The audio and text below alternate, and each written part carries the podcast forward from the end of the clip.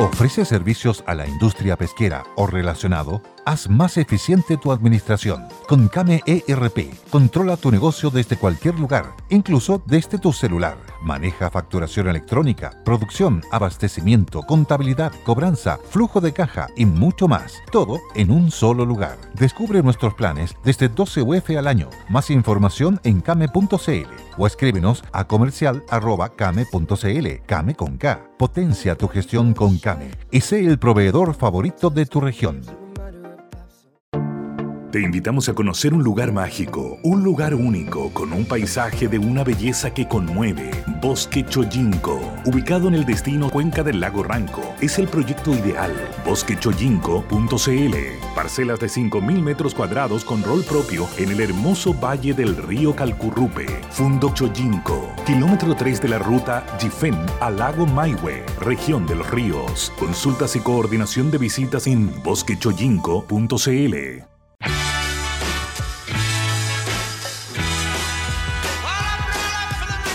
Besos a las chiquillas, abrazos a los muchachos. ¿En qué parte de Chile están?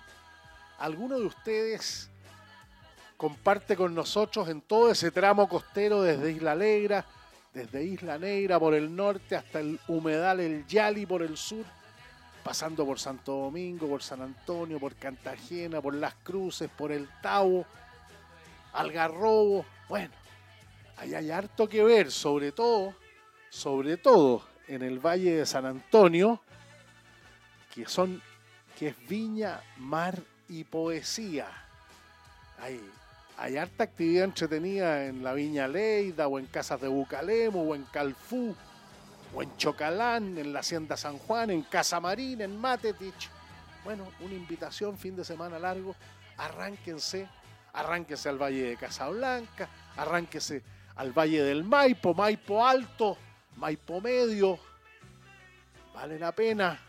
El, el enoturismo en Chile está teniendo un desarrollo muy interesante. Ojalá que los brasileros bien vacunados vuelvan al enoturismo en esta época del año. Muy importante, así como lo es para, para la nieve en, en el invierno. Los brasileros son protagonistas fundamentales de Portillo, de Farellones, de La Parva, del Colorado, de Valle Nevado, de los Nevados de Chillán. En una época fueron protagonistas también de toda la oferta de nieve en el volcán Villarrica, para qué decir en el Yaima o en el Lonquimay. Bueno, nosotros ojalá podamos, podamos abrir las puertas con la mayor tranquilidad de que no van a aumentar los contagios argentinos, brasileros, peruanos, mexicanos, bueno, estadounidenses que han sido parte típica del turismo de larga distancia en Chile, europeos, españoles. Es interesante lo que estaba pasando con los italianos, estaban empezando a venir a Chile, franceses, británicos, muchos de visitas a parientes y amigos, alemanes, desde luego, el turismo de negocios. ¿Qué pasa con, con los turistas de otras partes del mundo? ¿Qué pasa con los turistas asiáticos? Nosotros no tenemos por qué renunciar. Los argentinos reciben el doble. Si nosotros recibíamos 50.000 chinos por año, por decir algo, los argentinos recibían 100.000. Cuando uno va, bueno, China es un, es un destino por sí mismo, pero mucha gente combina, hace China, Japón, China, Corea, Japón. Bueno, el sudeste asiático es un destino enorme per se. Nosotros tenemos que hacer cosas en conjunto con Perú, con Bolivia, con Argentina, con Uruguay el día de mañana, con Paraguay. Eh, el destino del cono sur para la larga distancia. Es una cosa interesante. Eh, le damos la bienvenida al programa de hoy. Ustedes saben el propósito que tenemos con el Tito Robinson, embajador turístico. José Manuel Cerde, ingeniero de sonido, es que el próximo viaje que hagan dentro de Chile, fuera de Chile, sea como nos cantan los Beatles, un Magical Mystery Tour. Bienvenidas, bienvenidos al programa de hoy.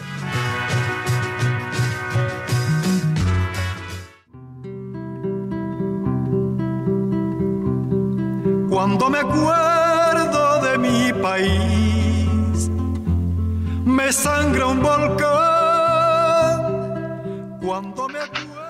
Nunca es tarde, nunca será suficiente para relevar el tremendo aporte, el gran talento del Pato Mans, de Patricio Mans, a la música, a la cultura, a la convivencia, a, esa cualidad del ser humano con todas sus luces, con todas sus sombras de querer perseverar, a la vigencia de la poesía en todo momento, en los momentos más difíciles, en los más duros, naturalmente en el contento, como no. Es un canto al, a la alegría de vivir y también un, homenaje a los momentos más duros del, del ser humano. Qué bonita canción, una muy buena elección de Osvaldo Rosales, economista, ex director general económico de la Cancillería, asesor, ex director de Comercio Internacional de la Comisión Económica para América Latina y el Caribe, y autor del libro El sueño chino, eh, que hemos comentado muchas veces y que volvemos sobre China por la majadera insistencia de que tenemos que tratar de saber lo más posible de China, nunca en 200 años de vida independiente habíamos dependido tanto de un país como hoy lo somos de China, razón más que suficiente para destinar horas hombre en los centros de estudio, en las universidades, cuando digo horas hombre, también digo horas mujer, para que a las chiquillas de la cofradía no me, no me tiren la, la, fundada crítica. Bueno, eh, para, para entender cómo se toman las decisiones, cuál de esas decisiones nos van a afectar, en qué medida, en qué sentido, y por eso tenemos estas conversaciones bastante habituales con Osvaldo Rosales. Muchas gracias por acompañarnos. No, un placer, como siempre. El, de lo último que hemos sabido de China, de la situación de Evergrande, del, del, del tema del carbón, del, del, centenario del Partido Comunista, del plan quinquenal, de China 2030, de Made in China. ¿Qué de todo ese mundo, que para nosotros es muy importante, del 2049, del centenario de la, de la República Popular, de la pretensión del Partido Comunista de que en el 2049 China sea una sociedad eh, moderna. Y en la lucha por la hegemonía, tal vez el, y tal vez antes, el país más relevante del mundo. Sí, claro. Eh, yo diría que eh, el aniversario, el centésimo aniversario de la fundación del Partido Comunista Chino, que se celebra justamente este año. Claro, 1921. Eh, exacto, se ha visto opacado por un conjunto de fenómenos. Solo los títulos, los, los listos, digamos. El primero es la crisis financiera de Evergrande el segundo, y en mi opinión más relevante, es la crisis energética. Y esto surge además en un momento de nueva fase del conflicto entre Estados Unidos y China, donde claramente ya la fase comercial quedó rezagada respecto a la dimensión tecnológica. Y tenemos el conflicto que Estados Unidos plantea a las empresas tecnológicas chinas que cotizarían en Wall Street. Pero también está el bloqueo del gobierno chino a la cotización de esos gigantes tecnológicos en, en, Occidente. Y por último, no menos relevante, diría yo, la nueva dimensión geopolítica que eh, está asumiendo el gobierno Biden en términos de llevar el tema de China con prioridad al seno del G7, a reimpulsar la, la iniciativa Indo-Pacífico, que cubre, además de Estados Unidos, a Japón, Australia, Nueva Zelanda, India, Canadá, Reino Unido, Francia, a de nuevo revigorizar el Quad, que incluye a Estados Unidos, Japón, Australia, India, y a innovar con el famoso AUKUS. Sí, el reciente. ¿No es cierto? Donde estarían Estados Unidos, Reino Unido y Australia. Que enojó mucho a los europeos y particularmente a los franceses. No, exactamente. Yo, yo creo que ahí hay un tema bien, bien interesante porque este, este AUKUS viene exactamente eh, después del fracaso de, Afganistán. Eh, y, coloca un obstáculo más en la relación entre Estados Unidos y la Unión Europea. En primer lugar, porque bloquea la venta de submarinos franceses. Eh, y en segundo lugar, a Australia. Y en segundo lugar, porque privilegia el vínculo con el Reino Unido antes que con la Unión Europea. Por lo tanto, en ese contexto, eh, yo diría que eh, el, centenario del partido se ha visto opacado por este conjunto de hechos que le, pone mucha presión a Xi Jinping y de todos los que he listado, por lo menos en el corto plazo, en mi opinión, el más delicado es la crisis energética, porque esa crisis energética va a afectar el ritmo de crecimiento chino, en primer lugar, y en segundo lugar, leyendo las noticias que surgen de los medios asiáticos, las dificultades que está generando en muchas ciudades, no solo en términos de eh, cortes de luz eh, residenciales, eh, hay que pensar, digamos, que hay la de rascacielos que hay en múltiples ciudades chinas, significa que los ascensores no están funcionando, ustedes se imaginarán lo que eso significa. Y además hay empresas que están trabajando tres días y hasta dos días justamente para ahorrar energía eléctrica. Por lo tanto, eso es un shock para el, ciudadano chino medio y le, deja en evidencia que eh, el carácter todopoderoso con que se suele revestir eh, la, principal autoridad china no está. Por lo tanto, ahí me parece que hay un tema muy delicado para la gobernabilidad china y por ende esto es lo que explica que se haya conocido recientemente, hace un par de días, la instrucción de, de Beijing a las empresas estatales de energía de superar esta dificultad a cualquier costo. Esa es la ilusión, a cualquier costo. ¿Qué significa eso si uno entra a picar, eh, la, repensar la decisión sobre el carbón? Eh, el carbón australiano, y están en conflicto con Australia, el carbón chino que tiene una calidad eh, más baja en general. ¿Es, ¿Ese es el tema de fondo, en tu opinión? Osvaldo Rosales. Yo, yo creo que en, en, el corto plazo, en la, en la coyuntura, es evidente que tienen que acudir más carbón y cualquiera sea la calidad del carbón. O sea, en estos momentos el objetivo es restablecer el suministro eléctrico, restablecer particularmente a nivel residencial y en segundo lugar a nivel de las empresas manufactureras para que puedan restablecer mayor eh, normalidad económica. Esa es la, eh, en el fondo, yo diría que el principal desafío político que hoy día tiene, que hoy día tiene la, el, el gobierno central. Muy bien, muy bien. Ahora, otro tema que ha sido, a propósito del centenario del, Partido Comunista, de la necesidad de que la vanguardia de la República Popular China siga siendo el Partido Comunista Chino, compatibilizar esa eh, situación política de régimen de partido único con, con una eh, con una trayectoria meritocrática, según lo señalan ellos mismos, uno no ha visto mucha controversia en relación a eso. Y con amigos que han vivido en China, me, señalan de que lo que vieron era que efectivamente iban a buscar desde muy temprano a los colegios a los que aparecían como los, mejores alumnos, los que tenían más potencialidad. ¿Cómo conciliar eso con las características de una economía de mercado. Y las referencias frecuentes de Xi Jinping a, que el, carácter de socialista del, chino, del, de la mujer y el hombre chino, eh, tengan, tengan, sean un ejemplo digno de imitar en el colectivo. No es fácil esa mezcla de ese, e, ese, ese, ciudadano que además es consumidor y que además ha tenido rentas crecientes. En el caso de la vivienda, les recomiendo un artículo de la BBC Mundo que decía cómo llegó China a, a que un cerca de un 90% de su población sean propietarios. Eso es muy llamativo.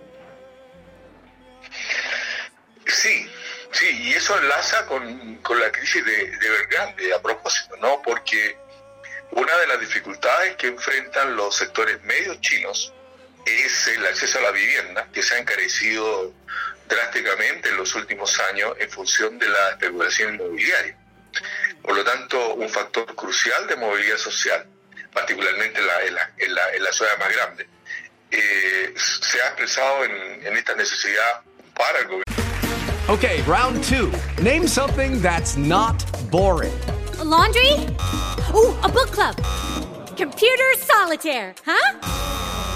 Ah, oh, sorry, we were looking for Chumba Casino.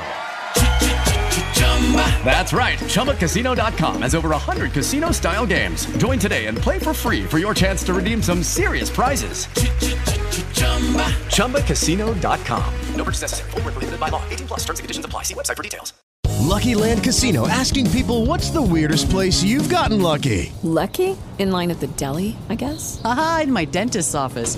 More than once, actually. Do I have to say? Yes, you do. In the car before my kids' PTA meeting. Really? Yes. Excuse me, what's the weirdest place you've gotten lucky? I never win and tell. Well, there you have it. You can get lucky anywhere playing at LuckyLandSlots.com. Play for free right now. Are you feeling lucky? No purchase necessary. Void where prohibited by law. 18 plus. Terms and conditions apply. See website for details. De combatir la especulación inmobiliaria y desde ese punto de vista Pedro Grande es una de las principales inmobiliarias, por ende ahí hay un dilema político muy muy fuerte para el gobierno en términos de rescatar o no rescatar a Evergrande, porque rescatarla significa explícitamente eh, avalar eh, esa trayectoria de especulación inmobiliaria. Por lo tanto, yo creo que la demora que ha tenido el gobierno en salir a ese rescate y tiene que ver con eso. Y yo creo que la fórmula más probable es la que de alguna forma ya se está manifestando, de acuerdo a la prensa asiática, que es ir segmentando el negocio de Evergrande en múltiples operaciones en los distintos estados, en las distintas provincias, y que eh, agencias eh, gubernamentales vayan asumiendo parte de, esa, de ese negocio y ojalá también otras empresas privadas de manera de ir, eh, digámoslo así, segmentando el, el, conjunto de la actividad financiera de Evergrande de manera de minimizar el impacto sistémico sobre la economía china y sobre la economía eh, global. Ya, dejemos la coyuntura y vamos más al mediano plazo. ¿Cuáles son las fortalezas y debilidades que tú ves en el proyecto chino? Un país, dos sistemas, capitalista en lo económico, socialista en lo político, vanguardia del Partido Comunista, estructura interna del Partido Comunista, liderazgos, la situación especial de Xi Jinping que se sale de madre de lo que venía siendo la figura del, del presidente de China, eh, la política exterior china, en fin. Bueno, si tú leíste mi libro, uno de los capítulos habla justamente de lo que yo creo son los principales desafíos que enfrenta la trayectoria china y con vista al 2050.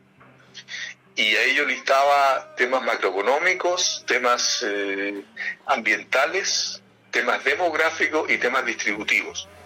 En términos macro, el, la dificultad que yo veía, este libro fue concluido en el 2019, era justamente una elevada carga de la deuda, un crecimiento intensivo en deuda un crecimiento que tenía mucho que ver con esta especulación inmobiliaria y por ende este es un tema que ya las autoridades venían intentando de, desmontar desde hace varios años. El tema está allí y la crisis de Belgrande acentúa este desafío. El segundo tiene que ver con un tema demográfico del cual se habla poco en Occidente. Qué bueno.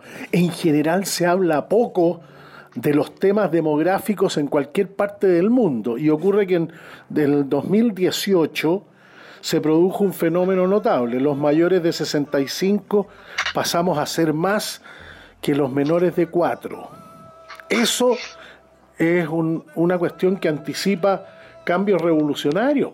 Sí, este, el mundo que envejece se acabó, se acabó ya.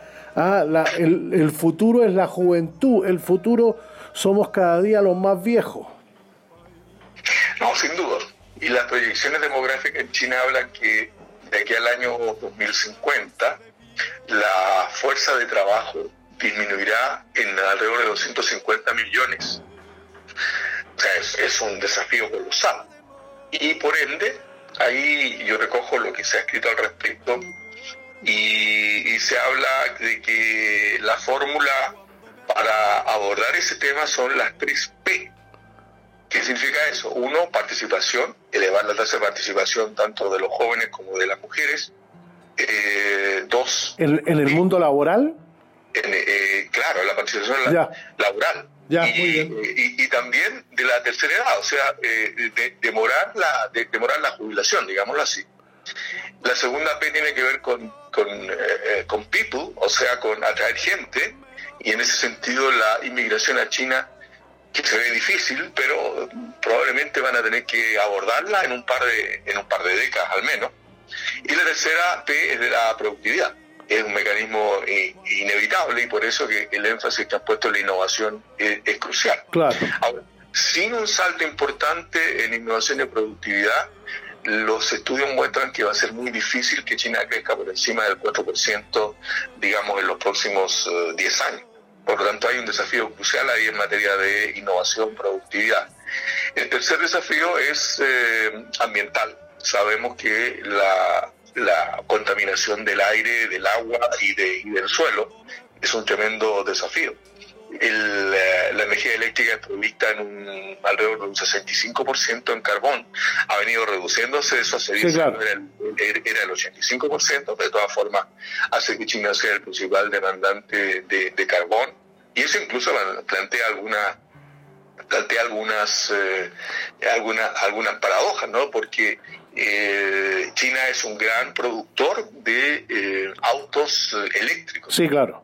Sin embargo, eh, el tipo de electricidad... Y quería tener el liderazgo en eso. Exactamente, pero el tipo de electricidad eh, eh, está provisto por carbón todavía. Yo no sabía que en el, en el desierto de Gobi hay, hay aptitudes como la que tenemos nosotros en el norte para la energía solar fotovoltaica y de concentración solar de potencia. Me sorprendí. Sí, y ellos están liderando también eso, esos esfuerzos sin duda. Bueno, y el, cuarto tema, que es muy relevante, es el desafío distributivo. China ha ido concentrando ingresos de manera notable. Eh, el Gini hoy día está eh, por encima del, del Gini promedio de América Latina, lo cual es bastante, bastante decir. Y eh, el porcentaje de ingresos que capturan el 10% más rico ha crecido de una forma brutal. Digamos, en el año 78, al inicio de la reforma Xi Jinping, el 10% más rico capturaba el 27% del ingreso nacional. En el año 2015 ese 27 se había transformado en un 41. Y el 50% más pobre en los mismos años, 78 y 2015, eh, cayó del 27% al 15%. O sea, efectivamente China crece, la situación de pobreza eh, va disminuyendo de manera notable. Sin embargo, los frutos de ese crecimiento se están concentrando de una forma muy similar a lo que acontece en Estados Unidos. Por lo tanto, ahí hay un tremendo desafío para la estabilidad política y por eso es que la consigna de Xi Jinping está siendo la de prosperidad compartida, riqueza moderada. Claro, claro. Y eso, y eso es lo que le da explicación de economía política a esta ofensiva regulatoria contra los gigantes tecnológicos, contra las agencias privadas de educación, que proveen ¿no cierto complemento en idiomas, en música y en, eh, y en, eh, álgebra, de manera de asegurar que aquellos que aquellas familias sectores medios que puedan pagar pueden eh, postular a los mejores colegios. Entonces, allí la autoridad china está viendo que se está produciendo una segmentación educacional por la vía de, de que algunas familias puedan pagar esos, esos, eh, esos gastos privados y mejorar las posibilidades de competencia de sus hijos en, en, la mejor escuela y liceo. Entonces eso ha generado un tema de debate interesante allí en China y eso es lo que explica algunas de las medidas que el gobierno chino ha venido implementando. Eh, eso es extraordinariamente interesante porque si uno recurre a, a Stiglitz, cuando dice que hay que redefinir la, la, democracia, ya no más el gobierno del pueblo por el pueblo para el pueblo, sino que el gobierno del pueblo por el pueblo para el 1% más rico, él añade que se da cuenta de la gravedad del problema para la cohesión social, eh, pero no tiene la solución. Y mirando para atrás, todos los países que han tenido un crecimiento rápido en poco tiempo se disparan en una primera fase las desigualdades.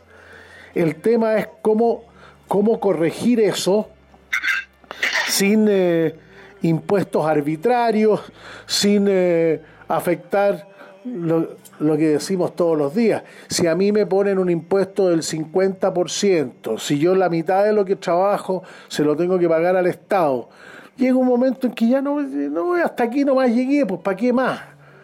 Yo no quiero que el Estado sea el, el, que, el que está, está listo para pegarme el manotazo cuando las cosas andan bien y cuando andan mal a uno no le toca nada, qué sé yo. ¿Cómo, cómo en, en, la vanguardia del pensamiento, en los centros de estudio, en el Banco Mundial, en qué sé yo, en el World Economic Forum, todos los organismos que te son cercanos, el Programa de Naciones Unidas para el Desarrollo, ¿por dónde va el lado de la solución? Stiglitz fue muy honesto intelectualmente cuando dijo, mire, ese es el problema de la desigualdad, la cohesión social, las protestas. Ahora, la solución es difícil. Por cierto que es difícil porque hay intereses muy serios involucrados. O sea, acabamos de escuchar cómo hay expresidente o presidente en ejercicio como el nuestro que tienden a operar en paraísos fiscales. Y por más que, ellos digan que, que, cumple la ley, es evidente por qué hacen la operación en un paraíso fiscal y no en una notaría aquí en, Plaza de Armas o en, cualquier comuna de Santiago. Lo hacen para pagarme los impuestos, lisa y llanamente. Entonces, eh, eso acontece en, en, toda la economía. Oye, perdón, es divertido que todos los que aparecen mencionados dicen que no tienen ninguna responsabilidad en lo que señala la, la investigación hasta, los, hasta los, cercanos a Vladimir Putin dicen lo mismo. Sí, sí.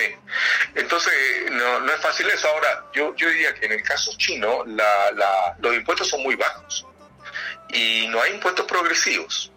Ese es un ah, ah, eso es muy interesante. No hay impuestos progresivos, ya. No, de, hecho, de en los capítulos. Típicamente el global complementario nuestro.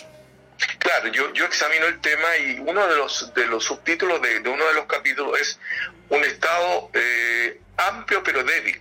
¿En qué sentido? En que el Estado central, digamos Beijing, la autoridad central, tiene muy poca espalda financiera porque la mayoría de los impuestos son eh, locales, son regionales. Entonces son los gobiernos subnacionales los que tienen mayor capacidad de, eh, de capturar esos impuestos. Por lo tanto, ahí hay una reforma de por medio que está pendiente, que en el fondo significa quitarle también espacio político a los varones regionales, y eso no, no, no, es fácil. No es fácil, desde luego. Eh, porque esos varones manejan eh, economías de 100 millones de habitantes, 80 millones de habitantes, y el PIB en esa zona, bueno, es eh, superior al de muchos países en el mundo, por lo tanto, no, no, es cosa de hablar con un gobernador que no tiene ninguna atribuciones como, como en el caso chileno. Entonces ahí es otro tema de economía política que está rondando y que ciertamente tiene que ser abordado con prontitud porque en el agregado la carga tributaria china es muy reducida vis a vis su, su, nivel, su nivel de ingreso y está mal distribuida no solo en términos eh, sociales, sino también en términos de cuánto va al gobierno central y cuánto va a los gobiernos eh, subnacionales. En los 30 segundos que nos quedan, ¿dónde, dónde se encuentra con el libro 1, El sueño chino de Osvaldo Rosales? está en Busca Libre, con el final, Busca Libre y, también está en, en, Amazon y en Kindle. Buenísimo. Osvaldo Rosales, muchas gracias por acompañarnos una vez más. Un placer, como siempre. Un abrazo.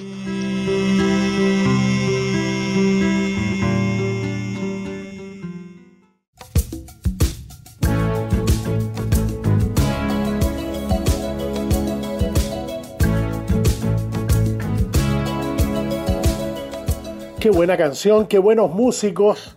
Esta particularmente es de David Page, el, pianista y uno de los compositores fundamentales. Pero esta la canta él, no son muchas las canciones de Toto donde David Page asume el protagonismo de la voz. Nos vamos a Nairobi, Kenia, viajamos hartos kilómetros.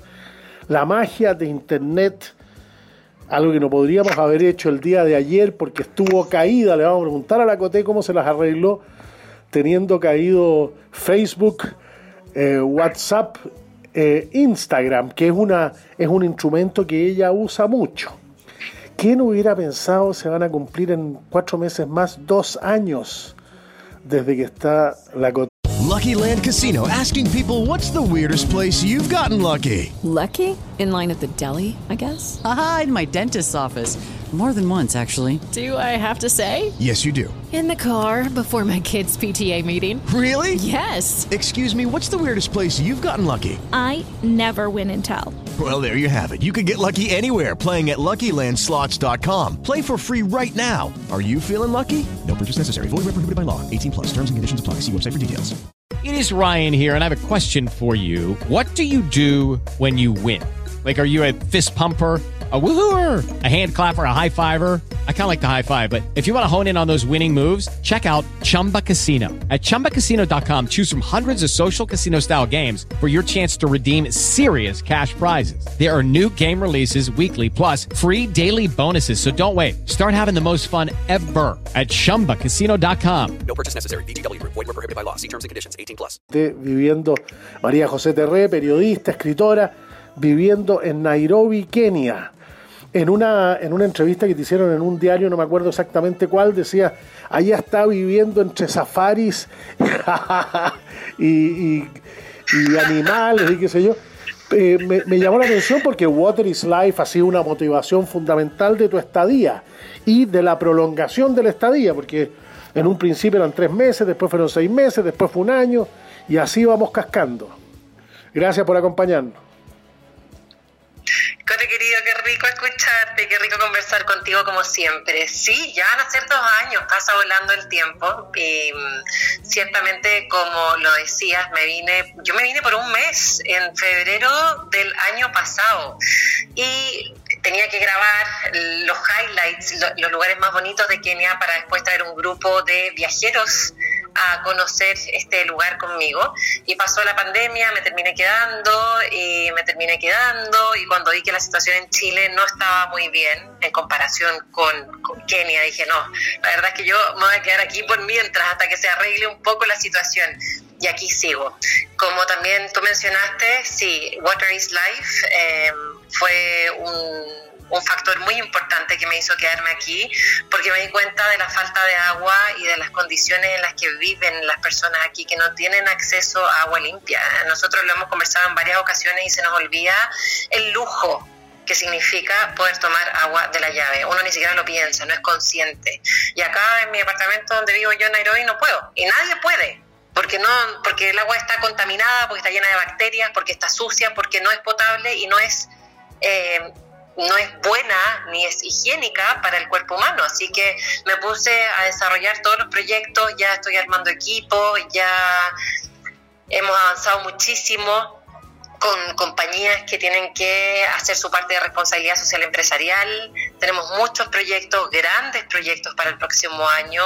Eh, para ayudar y para llegar con agua potable a, miles y quizás a millones de personas aquí en Kenia y, ojalá también en algunos otros lugares como, como Ghana, donde estuve hace un tiempo, ¿te acuerdas? Sí, claro, lo conversamos. El, el hecho de escribir ha sido una constante tuya, eh, aparte del desarrollo del, del periodismo audiovisual, siempre te ha gustado escribir, ha estado mucho en televisión, en radio, pero la escritura tiene una complicidad contigo. ¿Por qué? ¿Cómo surge? ¿Qué, te, qué es lo que te provoca? García Márquez decía que lo mejor que uno escribe está en el papelero. Mira, quizá eh, la semana pasada para el lanzamiento de mi libro, em, ahí les compartí unos videos, unos live que hicimos, unas fotos preciosas en, mi cuenta de Instagram que es arroba ahí las pueden ver para, para que se imaginen más o menos lo que fue. Eh, me preguntó el presentador, me dijo, ¿por qué no te dedicas a escribir a tiempo completo? Y yo pensé y dije, pero si yo escribo a tiempo completo. Todo lo que yo hago tiene que ver con escribir, con juntar palabras. Las palabras tienen un poder muy especial, las palabras hacen magia. Y cuando tú, yo todo lo que pienso, todo lo que vivo, todo lo que me pasa en la vida, me dan ganas de escribirlo, porque a través de las palabras podemos incentivar, podemos comunicar, podemos expresar lo que nos está pasando y lo que sentimos. Eh, entonces, además de escribir libros, escribo los guiones cuando hacemos videos y vamos a las alteas y contamos una historia, escribo los posteos de, de, mi Instagram para poder contar o relatar lo que veo, los safaris también, como lo mencionabas tú anteriormente, la vida salvaje. Yo, yo escribo constantemente, sea lo que sea que haga, estoy siempre escribiendo. ¿Por qué? La verdad es que no lo sé.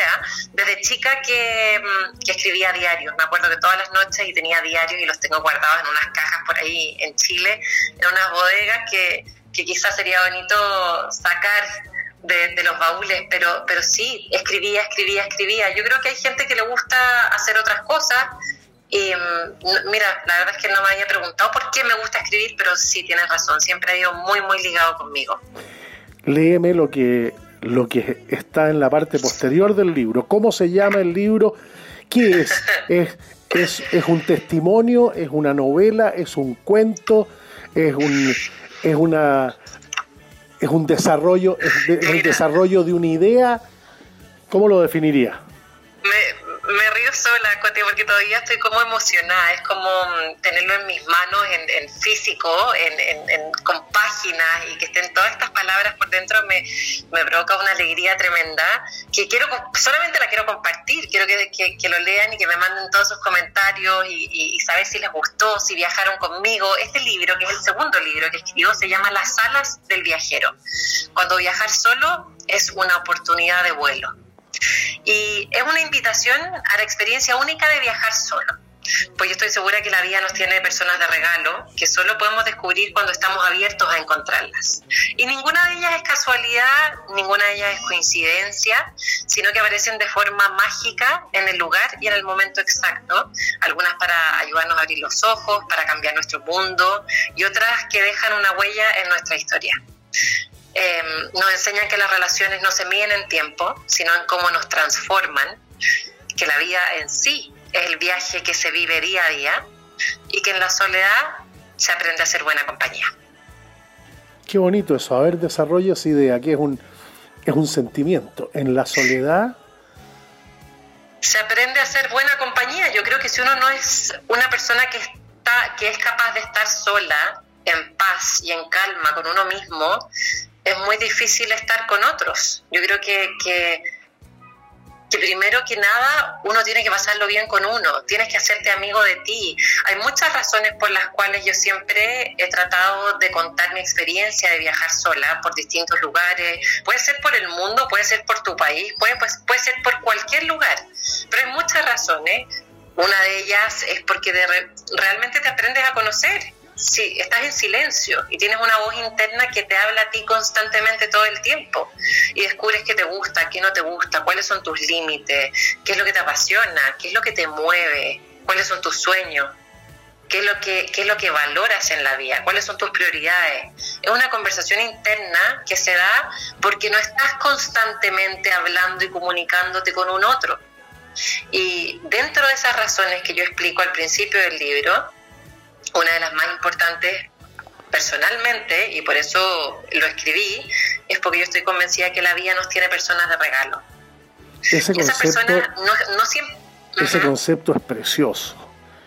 Uno hace, echa, echa para atrás la, la, los días, las semanas, los años, y es exactamente así. Las mejores conversaciones, las conversaciones a veces de mayor intimidad, de mayor profundidad, se han tenido en un vuelo de larga distancia con la persona que, que teníamos al lado y que, y, que oh, y se dio y, y, la sorpresa de decir, yo lo, yo lo he escuchado una y otra vez, nunca le había contado esto a nadie. Y sí. te lo estoy contando a ti que no te había visto en mi, en mi vida. ¿Claro?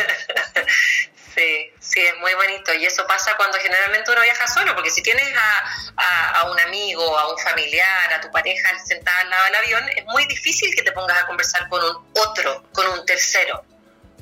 Pero cuando estás solo, eh, se crea un espacio más abierto, más, em, más dispuesto quizás, que invita a otros a acercarte a ti, a mirarte, uno genera un contacto visual, sonríe, y dice, oye, em, no sé, ya ¿sabes si el vuelo ya va a salir? O no, parece que se demoró una hora, se va a demorar una hora más. Ah, bueno, no sé, uno, uno es, tan, es tanto más fácil generar conexiones. Les contaba el otro día en el lanzamiento, dije, uno conoce mucha gente en la vida, pero, pero conectamos con pocas. ¿ah? Y cuando conectas con alguien, hay una, hay una magia especial, hay una, mm, una energía, quizás vibramos en una misma sintonía, puedes llamarlo química, hay, hay muchas, muchas formas de, de darle una explicación racional, pero algo pasa que uno hace clic con alguna gente y con otra no. Y con esa que haces clic, se genera algo diferente, se genera algo más profundo y empiezas a compartir cosas que, como tú decías, no has compartido nunca antes con nadie. Y no importa la duración de esa conexión, puede ser un día, pueden ser un par de horas, puede ser una semana, un mes, pero esas son las personas que la vida nos tiene de regalo y que la vida nos pone en el camino, en el momento y en el lugar exacto. Y esas personas no son una coincidencia, porque dentro del libro yo cuento seis historias de historias de vida de distintas personas que me ha tocado conocer, con las que me he topado en distintos lugares del mundo, que en ese minuto me hicieron un clic. Sus historias me hicieron a mí replantearme y cuestionarme muchas cosas de mi vida, de mi persona. Y, y me cambiaron la ¿Cuál es, forma cuál es la línea. Coté, la línea de tiempo entre la primera, la, la que conociste más atrás y la más reciente? ¿Cuánto tiempo pasó? Ay, no sé, pasaron años, Cote, pasaron años porque yo, Puede yo a incluso, veces digo que pueden soy ser una, décadas una incluso. ladrona de historia, Ah, bueno. porque entre Eso- todos estos viajes, En las comunicaciones y en el turismo pasa eso. Uno se convierte en un, claro, en, en un ladrón absoluto, pues, desde luego. Y, y y- y trata de estrujar todo. Y es un preguntón. es- claro, desde luego. Eso es muy y tú impresionante. empiezas a ver, y alguien te, y, alguien, y hay, y hay personas en la vida que tienen unas historias fantásticas y maravillosas. Y hay personas que te inspiran, y hay personas que, que te abren los ojos, y hay personas que te enseñan, o que te muestran cosas que uno no sabía. Y creo que cuando uno viaja, eso es lo rico de viajar. ¿Por qué yo digo que el viaje es la mejor escuela de vida? Porque tú puedes tener muchos títulos, muchos estudios, muchos, mm, muchas, muchos carteles y lo que tú quieras.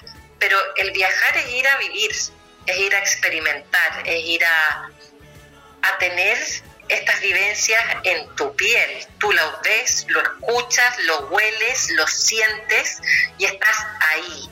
Y cuando te encuentras con personas de distinta edad, que hablan un idioma diferente, que no tienen el mismo color de piel, que vienen de realidades completamente distintas, se te abre la mente, se te abre el corazón y, y entiendes. Y cuando tú entiendes, respetas. Y yo creo que el respetar y el ser respetuoso nos hace mejores personas y mejores seres humanos. Danos una- un, un- un pincelazo nomás de cada una de esas seis. En, en- Ah, no, Cocote. No, no, no, si no estoy. No te estoy. no, sí, es, es al revés. Es, es mostrarte el pastel y después, mira, toma, quita un pedacito y después. Claro, no, no, no.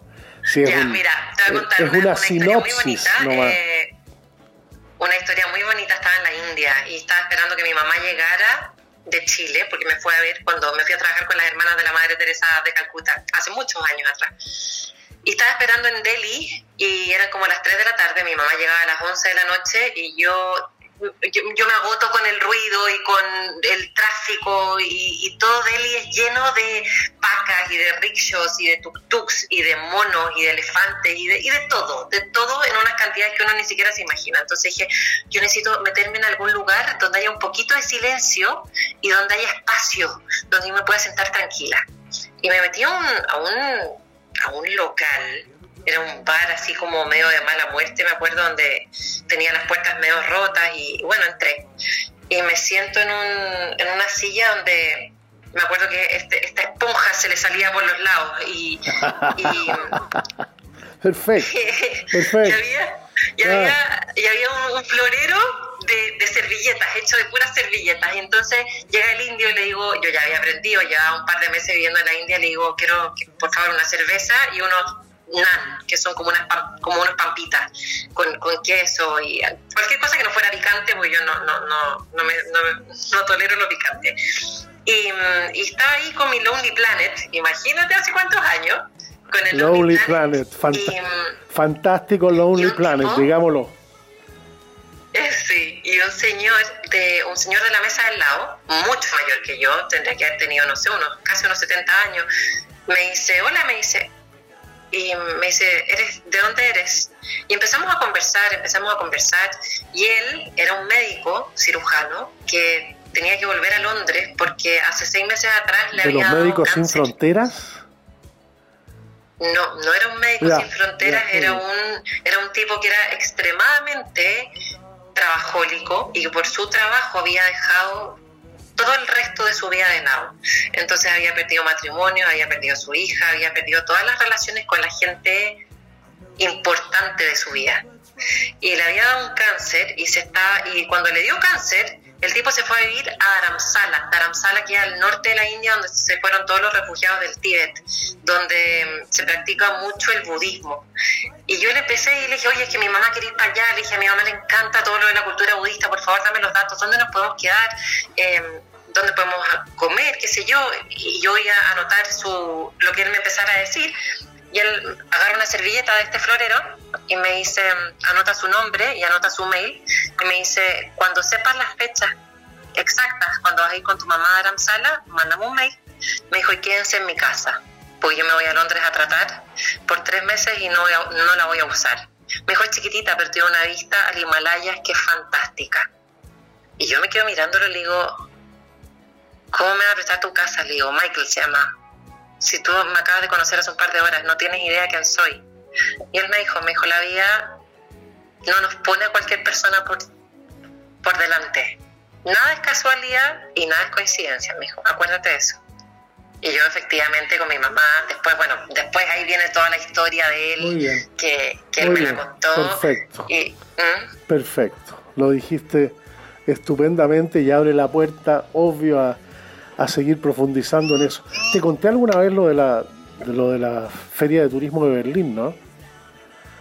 Que no- nos encontrábamos todos los años en Berlín, todavía existía el muro, la feria de turismo más grande del mundo, la, la, la Feria de Turismo de Berlín, y nos hicimos amigos un afgano, un islandio, un portugués y yo, hablando todo inglés reguleque. Y nos sentábamos en la misma mesa eh, todos los años en la, en la comida, en la, en la comida de, de bienvenida. Y nos hicimos re amigos. Entonces eh, nos sentábamos al año siguiente y decíamos, ¿en qué quedamos? ¿En qué estábamos? Y seguíamos la conversa del año anterior. Y tuvimos unas conversaciones extraordinarias. Y los mismos chistes, ahí te das cuenta que el ser humano tiene una, un denominador común gigantesco. En un momento dije, ah, los voy a cagar porque yo tengo, yo me sé chistes de elefante. La verdad es que no época que había chistes de elefante, no, la, la coté muy joven. Pero bueno, hubo una época que había chistes de elefante. Y, y se los sabían los tres, el afgano, el de Islandia, el portugués y yo. Entonces los seres humanos poniéndose a conversar, me identifica mucho lo que escribiste en el libro. Se abren las mentes, Pero sí, el respeto y el uno cree, que so- y entendimiento. uno cree que somos todos diferentes y Cote, todos los seres humanos hemos pasado por una pérdida de alguien que de alguien querido, hemos ten- se nos ha roto el corazón, tenemos sueños, tenemos frustraciones, desilusiones, tenemos pasiones, todos somos iguales. Entonces cuando tú te encuentras con alguien con quien puedes conectar en ese nivel y te abres, siempre hay algo que aprender, siempre hay algo que la otra persona te puede mostrar, algo valioso que, te- que se queda contigo para siempre. Y eso es un regalo. Cotete Rey, el, el- el libro, tú editaste 200 ejemplares para el lanzamiento. Siempre se dice que en Chile... 200 imprimiste, claro, sí. claro. Eh, siempre se dice que en Chile es muy caro, que para los, para los escritores, el tema del IVA. ¿Cómo, cómo te las viste en Kenia? Em, tampoco, en Kenia todo es caro, Cote. Acá todo es caro porque todo se trae desde afuera, todo hay que importarlo. Entonces, los insumos, los materiales, todos tiene un tax y un impuesto adicional. Ahora, eh, imprimí 200 libros, em, que aquí los estoy vendiendo en aproximadamente 15 dólares cada uno, es el mismo precio que tiene Amazon, porque si quieren comprar el libro en inglés y en español, a través de Amazon lo pueden pedir y llega en una semana a su casa. Reitera, reitera el título. Se llama Las alas del viajero. Seis, Así que seis experiencias, seis experiencias relevantes que derivan del hecho de viajar sola. Cuando empezaste a viajar sola, hace muchos años, ¿qué te decía tu entorno, tus amigas? No es una costumbre muy chilena, digámoslo así. No, claro, y yo empecé muy chica, entonces todo el mundo me decía que yo estaba loca. imagínate que la primera, bueno, la primera vez que me fui a un viaje sola hice un intercambio por la Universidad Australia que eso ya era, era, era el otro lado del mundo desde Chile, pero era un país mucho más desarrollado y, que y que no me costó. Pero después dije, ah, esto es papita, ya como viví sola, ahora, o sea, como viajé sola, ahora también me puedo ir a donde sea sola y me fui a la India. Y casi me morí, casi me morí. Tenía 20 años y me fui sola a meter a Calcuta y esa experiencia está toda relatada en el primer libro, En los pies del silencio. Porque ahí volviendo a lo que me preguntabas tú al principio, ¿por qué escribes? Y yo porque tenía la necesidad de escribir. Yo, miraba todo lo que estaba pasando afuera en las calles, donde la gente andaba con casi nada de ropa y los elefantes en la mitad de, de la... De, la calle y con unos fuegos y con los trenes y, las motos y, los monos que, que, andaban por las principales avenidas y yo agarraba cualquier lápiz y, cualquier papel y me ponía a escribir todo esto. Y eso después se transformó en Los pies del silencio, que fue mi primer libro. Em, empecé a viajar sola y claro, después de, después de la India dije ya, ahora sí que sí. ahora puedo viajar a cualquier parte del mundo porque ya estoy curada de espanto y vacunada contra todo lo que podría hacer. Pero al final cada lugar es distinto. Cuando llegué a Angola la primera vez también, que me vine sola, eh, empieza a gustarte, ¿ah? empieza a agarrarle el gustito y, tiene una, una, connotación distinta. A mí me gustaría que la gente se entusiasmara y que se atreviera, porque muchos, a muchos les da susto, sobre todo a las mujeres, dicen, no, pero viajar sola, qué peligroso. Obviamente hay que saber dónde uno está, yo no camino por las calles sola de noche, no me expongo a situaciones que pueden ser peligrosas, soy responsable y uno anda con precaución y con los cuidados necesarios. Pero hay mucha otra gente, hay muchos otros locos por ahí en el mundo como uno, con los que uno conecta y con los que uno engancha y, y, con los que también tienen más afinidad, porque tienen una mente más abierta. Yo creo que el viajar te abre la mente, te, te, te hace ser más respetuoso, te hace ser más tolerante. Tú entiendes que la realidad de la que tú vienes y que tu vida no es la única forma y no es la correcta. Hay muchas otras. Y el entender eso es lo que es lo que yo creo que nos hace evolucionar y nos hace crecer. El viaje es el sueño que se conversa, una de las definiciones más lindas que a mí me ha tocado que me ha tocado conocer. Sí, ¿verdad? Porque uno empieza a hablar del viaje antes del viaje, porque lo goza y lo conversa durante y después pues, todas las historias, con más o menos IVA que le agreguemos a los cuentos. Tú además. Sí, yo creo que cuando uno, uno que también conversa de viaje. ¿ah? ¿Ah? Acá, por ejemplo, una de las cosas que más me gusta de ir en Kenia es, es, la multicultural, que, la gente sea de distintas culturas, o sea, todos han viajado. Ya que estés viviendo en Kenia, significa que has vivido en otros países, que, que hablas otros idiomas, Mm, que, te ha tocado adaptarte, porque cuando uno va a otros países que no son los tuyos, que no es tu cultura, que no son tus costumbres, que probablemente tampoco es tu idioma, te adaptas. O sea, no puedes seguir así diciendo, a ver, yo hablo solamente español, si acá yo me pusiera a hablar español no hablo con nadie, imagínate, hay una comunidad latina bastante grande, pero pe- pero empiezas a Además, probar, además empiezas a habla abrirte. chileno, lo que es una complejidad mayor. Imagínate, nadie nos entiende. Entonces, entonces muy rico, porque acá hablas con personas que, que te dicen, sí, yo estoy viviendo en Malasia, yo estoy viviendo en Singapur, no, nosotros vivimos en, en Uganda. O, y, todas las historias de viaje te dan para conversar eternamente y son entretenidas y uno aprende y descubre cosas y, la gente que te dice, no, yo estuve en Etiopía, es una maravilla, yo todavía no estaba en Etiopía, pero jamás se me habría pasado por la cabeza. Pero si conozco a alguien que me dice que te, te mueres, tiene unas iglesias eh, milenarias y el turismo y te tienes que ir acá, ya te empieza a picar un bichito y se siembra una semilla que empieza a crecer porque, porque el mundo está lleno de lugares maravillosos que, que, que nos ofrece y que deberíamos conocer. Buenísimo. Dime de nuevo porque eh, la gente, el, el tema de los... Es que es más que un libro de viajes, es un testimonio de Sí, la vida, de de la vida viajando sola. Y, y ese regalo de las personas me pareció, tiene, tiene mucha poesía eso.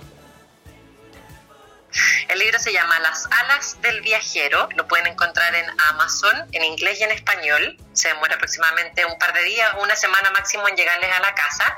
Y todo lo que, todo el resto de los detalles lo pueden ver en mi cuenta de Instagram, que es arroba coteterre. Ahí hay un pedacito de lo que fue la presentación, el lanzamiento del libro la semana pasada aquí en Nairobi, en Kenia. Y mm, al que sea que esté escuchando, que lo lea, me encanta escuchar los comentarios, me encanta saber qué les pareció. El otro día mi mamá me desperté en la mañana, esto es algo bien personal, pero es algo muy bonito. Tengo, tenía un- como tenemos las horas de diferencia, mi mamá me mandó Siete, un mensaje ¿no? en la noche, yo lo leí cuando desperté, seis, hoy día Seis, ¿ya? Sí, y me desperté y mi mamá me dice, acabo de terminar tu libro, me dijo, y lloro como una niña. Me dijo, no sé si es por las palabras que elegiste o porque te he hecho tanto de menos, me dice, que no nos hemos visto en tanto tiempo, pero me dijo, realmente me llegó al fondo del corazón. Me encantó, te felicito. Bueno, claro, es una opinión súper poco objetiva porque es mi mamá. pero pero Muy bien. encantada de escuchar todos los comentarios, sus opiniones, quiero saber si les gustó, si es que se, si es que, si es que se animaron a través del libro a viajar solo. No tiene que ser al otro lado del mundo, puede ser un viaje cortito, un fin de semana, a otro lugar, darse espacio para, para conocerse. Porque solo en la soledad, como dije, se aprende a ser buena compañía. Buenísimo, besote. Gracias, Coté. Un abrazo grande, Cote. Chao, chao.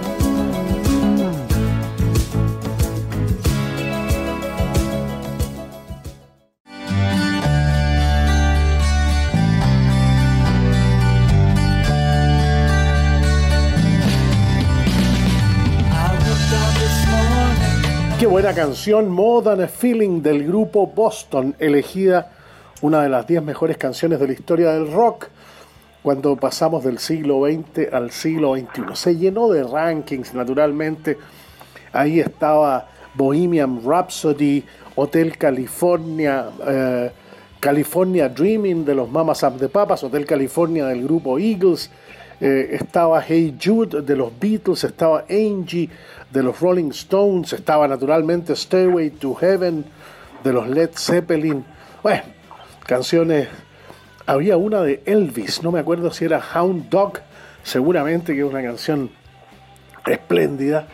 Bueno, de Boston, Massachusetts, precisamente viene llegando y está en cuarentena Ricardo del Piano, cientista político, analista de aviación comercial, panelista del programa, con quien conversamos sobre el presente y el futuro de la conectividad de Chile, fundamentalmente aérea, pero también terrestre, también marítima, también recreativa, a través de los cruceros, de la importancia de la industria de los viajes y el turismo, la necesidad de reactivación, sobre todo del empleo, del trabajo. La economía no es otra cosa que el trabajo de las personas y lo que ellos producen, ahorran, consumen. With Lucky Land you can get lucky just about anywhere. This is your captain speaking. Uh, we've got clear runway and the weather's fine, but we're just going to circle up here a while and uh, get lucky. No, no, nothing like that. It's just these cash prizes add up quick. So I suggest you sit back, keep your tray table upright, and start getting lucky. Play for free at LuckyLandSlots.com. Are you feeling lucky? No purchase necessary. Void where prohibited by law. 18 plus terms and conditions apply. See website for details. Okay, round two. Name something that's not boring. A laundry? Ooh, a book club. Computer solitaire, huh? Ah, sorry, we were looking for Chumba Casino. That's right. ChumbaCasino.com has over 100 casino style games. Join today and play for free for your chance to redeem some serious prizes. ChumbaCasino.com. No purchase necessary. Where prohibited by law. 18 plus terms and conditions apply. See website for details. e invierten. A veces se pierde de vista. No, pero es que ese es un planteamiento muy economicista. No, lo que hay detrás de cualquier planteamiento económico es el trabajo de la gente, o la ausencia de trabajo, o la productividad del trabajo. Bueno, muchas gracias por acompañarnos, Ricardo, en esta especial condición en la que estás hasta el lunes a eso de, la- de las 2 de la tarde. Gracias por acompañarnos y cuéntanos del viaje. Hablemos de la asamblea de la International Air Transport Association, de la IATA, que es la reunión más importante de ese organismo todos los años. Bueno, sí, cuando estuve en Boston, estuve asistiendo a la Asamblea General de la IATA, todos los años a esta asociación hace su asamblea, donde participa toda la industria tanto no solo líneas aéreas, sino para los fabricantes, proveedores, entonces, porque se discute lo que es, bueno, temas internos de la asociación, las políticas y también la contingencia actual, que en este caso, en esta oportunidad, estuvo marcada por la necesidad de reactivación. Y la verdad, Chile tuvo un papel muy protagónico, salió muy a la par- muy especialmente cuando en el contexto regional de las Américas, por la situación que tiene el país, que queda después de que Argentina anunció su apertura de fronteras, Chile quedó con el país eh, como el país más restrictivo de toda América, incluso superando incluso a Venezuela, porque Venezuela, a pesar de que tiene una política de frontera, tiene abierto para algunos países, entonces como que sus países socios, China, Rusia, Turquía, México, Cuba, eh, entonces, pero Chile que estaba figurando, figura todavía como el país con mayor cantidad de restricciones. Entonces era un tema especial y bueno, de lo que siempre hemos hablado en el nadie se explica como un país que después de ser líder en el transporte aéreo y con un presidente supuestamente de corte liberal, que debe decir Chile debe estar encaminado al desarrollo, tenga las, las mayores restricciones y se encuentra en una situación sumamente desafiante, sumamente preocupante por todo lo que la comunidad internacional es testigo de lo que está pasando en Chile. Y se preocupa y, y- genera preocupación en el ambiente. Y, bueno, el tema de las restricciones, las cuarentenas, los excesivos protocolos que hay, y excesivas, más que protocolos, excesivas medidas, a veces que son confusas, se contradicen unas a otras y son discriminatorias, eso generó preocupación. Entonces, eh, fue un tema que salió a la, a la palestra en varias oportunidades, especialmente cuando hablamos del contexto continental. Eso, eso ocurrió un par de días antes de que se anunciaran las nuevas medidas a partir de, noviembre. ¿Qué, qué te parecieron esas medidas eh, desde el punto de vista logístico? Uno se hace la pregunta si el PCR que hay que hacerse en el aeropuerto, uno podría pensar un país que quiere fomentar el turismo, sobre todo el turismo receptivo, que para Chile es tremendamente relevante. Tenemos una tasa de turismo receptivo muy alta nosotros comparado con Argentina o con Brasil, por ejemplo. Eh, uno pensaría de que vengan a Chile y el PCR es gratuito. Estoy pensando Mira, en hay cosa, ah, bueno, yo esta, esta decisión, esta llegada, eh, en la noticia yo la recibí cuando aparecí en Chile, porque se anunció cuando yo venía volando desde Claro. Boston, entonces yo me yo afortunadamente eh, cuando prendí, habilité el- mi teléfono en Chile, me, me saltaron los mensajes y me topé que justo habían anunciado esta noticia que me alegré porque como el tema nosotros veníamos desde Yata eh, desde la Asamblea General con todo con, eh, con mucha crítica con muchos cuestionamientos a todo lo que estaba pasando en Chile con un mensaje muy claro de la necesidad de reactivar porque la- hasta lo que tenemos ahora no es un, no hay esa reactivación es un- lo celebramos y eso fue bueno, escucharon el mensaje. Ahora hay, todavía hay temas pendientes, mucha letra chica y mucha confusión. Todavía no se sabe, ejemplo, tengo que venir con un PCR desde afuera o, ya no o ya no me hago el PCR Hay que afuera. hacérselo en el aeropuerto. Hasta donde yo entendí, comparto contigo que a veces hay bastante confusión, se puede prestar para interpretaciones múltiples. La persona que llega, el turista internacional, el que viene por razones de trabajo, el, el turista de negocio, el hombre de negocios, tiene que llegar a hacerse un PCR. Eh, no sé dónde tiene que esperar el resultado, si el resultado es tiene que esperar en el aeropuerto o se lo entregan a las 12 horas. Bueno, No, yo entiendo que lo- el control del aeropuerto se va a mantener, eh, donde de ahí te van a hacer el PCR y uno tiene y, y se lo llevan. Por ejemplo, yo cuando llegué al aeropuerto me presenté los documentos. En este caso yo tenía que presentar un PCR con 72 horas de anticipación, Claro, cuando tuve claro. que hacer el mismo día en Boston. Que me tocó la salvedad que el resultado me llegó cuando yo estaba haciendo la conexión en el Nueva York de vuelta. O sea, yo, estaba- yo me fui con la inseguridad de que no sabía si me iban a dejar embarcar o no. Pero me llegó justo cuando yo lo el- el hiciste en Boston. En Boston, pero allá también toma su tiempo, y como tú, tú- y como, solo, y como tú sabrás, los viajes de convenciones, de cortos, eh, los tiempos son muy cortos, entonces uno llega hasta dos días se devuelve, y se devuelve, entonces no hay mucho tiempo de espera. Y, y, eh, Y el resultado te lo dieron el yo salía a las 7 en la- yo salía a las 7 de la tarde de Boston y llegaba a las 8 a Nueva York para conectar con el vuelo que salía vía Lima a Santiago. Muy bien. Y el eh, PCR te lo hiciste en el aeropuerto, en Logan. no, el PCR me lo hice en Boston, en el hotel donde estaba, porque la convención tenía habilitado un laboratorio Ah, muy bien, ahí, o ya. sea, un una toma de muestras. Perfecto. Pero, eh, pero el resultado me llega cuando yo hice la conexión. Entonces yo me fui a Nueva York en ese momento, ya, o sea, con la incertidumbre de si que me- si- porque si no me llegaba el resultado cuando tenía que hacer No te iban a embarcar. no me iba a embarcar, por lo tanto Claro. tendría que haber quedado en En Nueva York. Nueva York, en Nueva York. Que hubiera sido muy agradable, pero no se dio el caso. Pero ahí, bueno, y ahí pude embarcar. Y acá cuando llegó a Chile, el- Ricardo del Piano. el- y aparte, en la declaración del C19 eh, te obliga a tener el PCR, entonces tienes que juntar tu PCR ahí y hacer tu declaración jurada. Con eso, presentando la declaración jurada más el PCR, te, te, te embarcan, pero y, te lo, y esto lo presentas acá nuevamente, y ahí y en el aeropuerto te toman un otro test PCR Acá en el aeropuerto a la llegada. a la llegada. Ya. Y ese resultado me dice, hoy día, por ejemplo, no, usted va a tener su resultado a partir de las 9 de la mañana. Es decir, que yo a esta hora ya debería estar sabiendo si mi resultado es positivo, negativo, cual sea. Afortunadamente el PCR de Nueva York me dio negativo, este debería ser igual. Y aparte estoy muy bien en condiciones, muy sano. Eh, entonces, Pero eh, eh, Eso a- ayúdame a entender. La persona le hacen el PCR en el aeropuerto, en Pudahuel. todo, a todo el pasajero que llega a Muy bien. Santiago o a que llega a Chile le hacen su PCR. Y Muy bien. A todos, todos.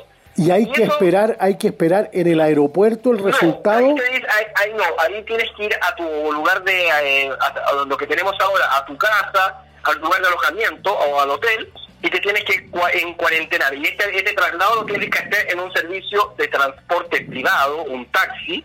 En este caso te obligan a tomar el taxi del aeropuerto o te vas en un transfer, pero con las mismas personas de, tu vuelo. Pero ahí lo es un poco complicado porque no, si es un grupo, si viajas solo, por ejemplo, es difícil andar buscando un señor. Si quiere ir conmigo, no, es como medio complicado. Entonces te obligan a usar el taxi del aeropuerto porque no te permiten ir en, en transporte privado. Lo curioso es que además te etiquetan, entonces un poco es gracioso porque es, como para, es como, no sé si es gracioso, pero es como complejo porque te marcan como si uno fuera una especie de ganado, así, viste, usted está marcado, así, usted fue controlado y te ponen un sticker, así como si uno ingresara como que que es el campo de concentración, yo lo llamo así, eso me, me- esta sensación me da a mí, que lo, lo encuentro demasiado exagerada porque comparado a otros países, el- los ingresos son muy fáciles, incluso a mí me sorprendió, el ingreso de Estados Unidos fue como si fuera el 2019, ¿no? muy rápido, muy expedito todo. y te, pi- y te pidieron el en, en, en el ingreso a Estados Unidos, te pidieron el PCR de, No, me lo pidieron acá. En Estados Unidos yo no, no- yo no recibí ninguna, eh, ningún, no hice ningún control sanitario. o sea, mostraste solo el pasaporte. Eh, eh, como si yo ingresara, como si antes de pandemia, yo mostraba mi pasaporte, el, el- el- oficial de, de la TC, de, de- la TCA y en, del, no, del CBP, del control de frontera, de protección de frontera de Estados Unidos, su pasaporte, te hace el cuestionario de dónde va, eh, cuál es la intención, cuánto dinero trae, las típicas preguntas de cualquier país. Recogí mi malita y me fui. Todo- eso fue en Estados Unidos, no hubo no hay ningún control sanitario, no hubo ninguna medida. La me- eh, el PCR me lo pidieron acá la compañía aérea cuando iba a embarcar, me dijo, señor, tiene su PCR, tiene su pase de movilidad para salir de Chile, acá fue todo. Eh, allá, normal, todo normal. Y la vida era bien normal. Y La vida normal allá, o sea, la sensación de libertad allá, eh, o sea, se agradece, o sea, no hay, no hay, no hay control, no hay, no hay mucha preocupación allá por el tema del COVID, más allá del uso de mascarilla en lugares cerrados, nada más. el aforo en el hotel donde se hace No, ningún aforo, la verdad, no tuvimos ninguna restricción de aforo, no hay medida... Te preguntaba por el aforo, cuando hablamos de una asamblea general de IATA, eh, son alrededor de 200 líneas aéreas o entre 150 y... 90, y, no, Ah. 90 líneas aéreas. Ah, mira, 90 compañías aéreas del mundo, vamos a suponer... 290. ¿Ah? 290. Dos, mira, pues, 290 compañías, vamos a suponer que cada una de ellas mande, a- estamos hablando de un universo posible de mil participantes en una asamblea. Habían, habían 100 CEOs de compañías aéreas. 100 CEOs, ya, muy bien. 100 CEOs presentes. En Mira. Chile estaba, estaba Roberto Albo, el CEO de la TAM. Sí, claro. Eh, eh, había mucha gente de África, de, estaba, CEO de, de Qantas, Australia, muchos de las compañías de Estados Unidos, pero la verdad, este, a diferencia de otros de otros eventos de estas características se vieron un poco, se vieron un poco las caras, entonces estaba muy separado. Pero tú me preguntabas por el aforo, la verdad yo no vi aforo en ningún lado. O sea, tú estabas en una, en, en- en- escuchando a un, a un speaker y había en, en- en el salón había cuánta gente, 500. 500, habrán habido unas 500 personas, Ya. ¿no? Y, y y, y la silla, era como un evento de 2019, Ok. totalmente. La, sin las, las- las sillas de todos, o sea, a nosotros, no- eh, bueno, la- una de las condiciones sí que tenía la asamblea es que tú tenías que presentar tu certificado de vacunación y tu PCR, eso sí. Ah, desde luego, desde luego. O sea, tú uno se registraba en la conferencia y le, y le mostraban, ¿tienes su certificado de vacunación? Eh, eh, sí, y si no tenías tu certificado de vacunación, te pedían, te pedían un PCR, eso sí. Muy bien. Entremos directamente entonces a los temas, a los temas propios de la Asamblea General de la IATA, la International Air Transport Association, el Sindicato Mundial de las Líneas Aéreas, que tiene un gran poder, históricamente ha tenido un, un poder eh, comunicacional y de lobby eh, muy grande, lobby en el mejor sentido de la palabra, de dar a conocer los, las pretensiones de su sector, de ser un representante de los intereses del sector de las líneas aéreas. Recordemos que en este mundo también participan los gobiernos a través de la Organización de Aviación Civil Internacional, la OASI, que forma parte del sistema de, Naciones Unidas. Así que aquí hay muchos, está la Organización Internacional de Aeropuertos, que tú las has mencionado muchas veces. Cuando hablamos de transporte aéreo, eh, las líneas aéreas son uno de los elementos, naturalmente quien protagoniza. No habría aeropuertos si no hubiera líneas aéreas. Correcto. Sí, bueno, uno de los temas, yo creo que el, el enfoque estuvo en la necesidad de, avanzar en la, la rec- la recuperación, en la reactivación de la industria, ese fue uno de los el tema principal. Pero también los temas muy interesantes que salió fue el acuerdo que, la línea, que toda la industria de aviación, tanto líneas aéreas como los proveedores, alcanzaron y se logró una resolución que la aviación se va a hacer eh, carbono neutral eh, hasta el 2050, cero emisiones. Y para ello se estableció una hoja de ruta eh, para los próximos años, cómo la, la transitar eh, hasta esta eh, hasta esta nueva realidad, hasta la aviación sostenible, eh, de carbono neutral para el 2050. Entonces eso ya además que, decae, que reúne todo lo que cada compañía aérea o cada actor está realizando, pero ese una hoja de ruta que mi, a mi juicio me pareció bastante realista. Primero porque eh, dice el primer paso es avanzar en el uso de los combustibles sostenibles de aviación, los SAF. Donde Los Chile puede jugar un rol muy importante como productor de combustible sintético. Exactamente, o sea, eh, combustibles o biocombustibles. Eh, ese fue el primer paso, porque eh, sigamos con los mismos aviones, con los mismos, por así decir, por así decir, pero con combustibles sostenibles de aviación que han demostrado ser sumamente efectivos. Ahora, en la industria los biocombustibles son seguros, pero solamente se, pueden ocupar al 50% mezclado con el combustible tradicional. Entonces, lo que se está proponiendo es que podamos usarlo al 100%. En- Y para eso hay una serie de ensayos, hay una serie de vuelos, cosas así. Y eso depende de la autoridad aeronáutica. Entonces, No, desde de, cada, de cada país. Ahora, el, el producto de hidrógeno verde, es cero, cero emisión. Ese, adel- ese va, va más adelante. Luego viene el tema de avanzar con nuevas tecnologías, eh, de nuevos aviones, y después eh, que, eh, que debe estar acompañado de una modernización de la infraestructura aeroportuaria y la, eh, la infraestructura para albergar los nuevos tipos de combustibles, como lo que tú mencionabas, el hidrógeno y la energía eléctrica, el uso de baterías, que eso viene en una tercera etapa, que es mucho, que donde, porque todavía esta esta es una industria que tiene que ser desarrollada, entonces si recién se está empezando a, investigar, a hacer pruebas, eso va a tomar un tiempo, porque tiene que ser certificado, y por lo tanto, espera- y, finalmente está la innovación en nuevos aviones, estos aviones como ese que propuso Airbus, mucho más avanzados, cosas así.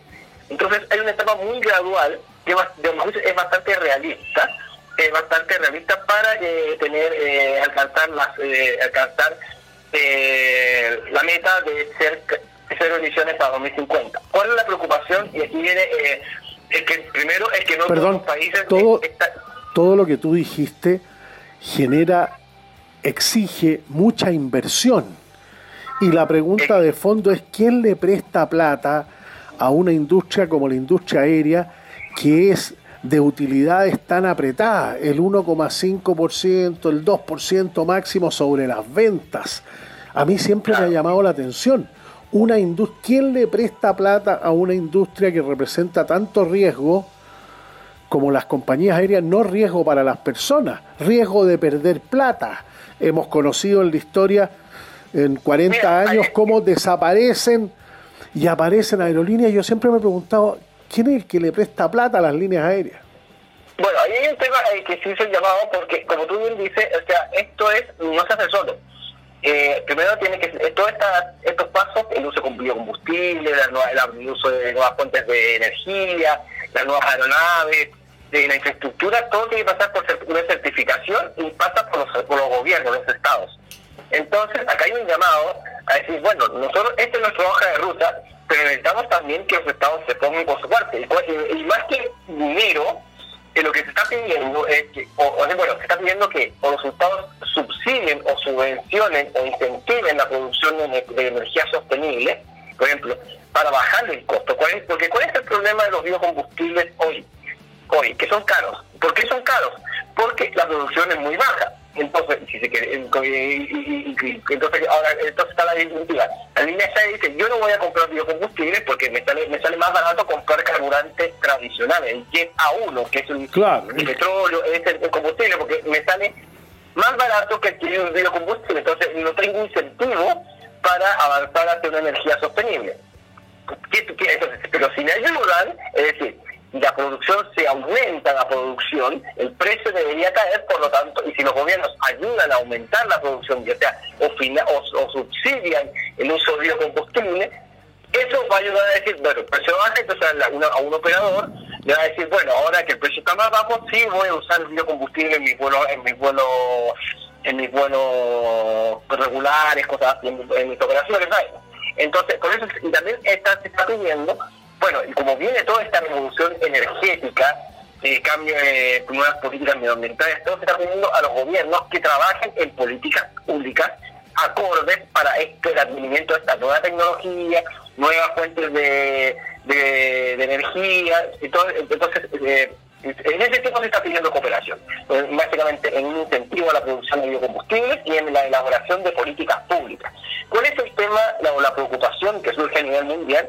Es que no todos los países estamos al mismo nivel. Entonces, eh, en Europa podemos estar muy desarrollados, en Estados, Unidos, quizás en algunos países de Asia, pero eh, eh, la realidad, por ejemplo, en Sudamérica es muy diversa, eh, eh, y en África, no sé, entonces hay demasiada, muchas diferencias entre los países para decir, oye, estamos en todo, eh, y eso yo creo que va a poner las dudas eh, a ver si la aviación va a alcanzar este objetivo o no. Muy bien. ¿Qué otro elemento te llamó la atención del temario eh, un poco más referido a la contingencia. ¿Quiénes se han ido recuperando? ¿Quiénes se han recuperado de manera, de manera más sostenible? ¿Qué pasa con el segmento de los viajes corporativos, que significa el mayor ingreso para una compañía? Son menos personas, pero eh, digámoslo en simple, una ejecutiva son cuatro económicas. Entonces, por cada persona que viaja en ejecutiva, y se decía que con la el nuevo mundo del trabajo remoto, las nuevas consideraciones del trabajo doméstico, eh, iban a producir una baja significativa en el, en el tráfico corporativo?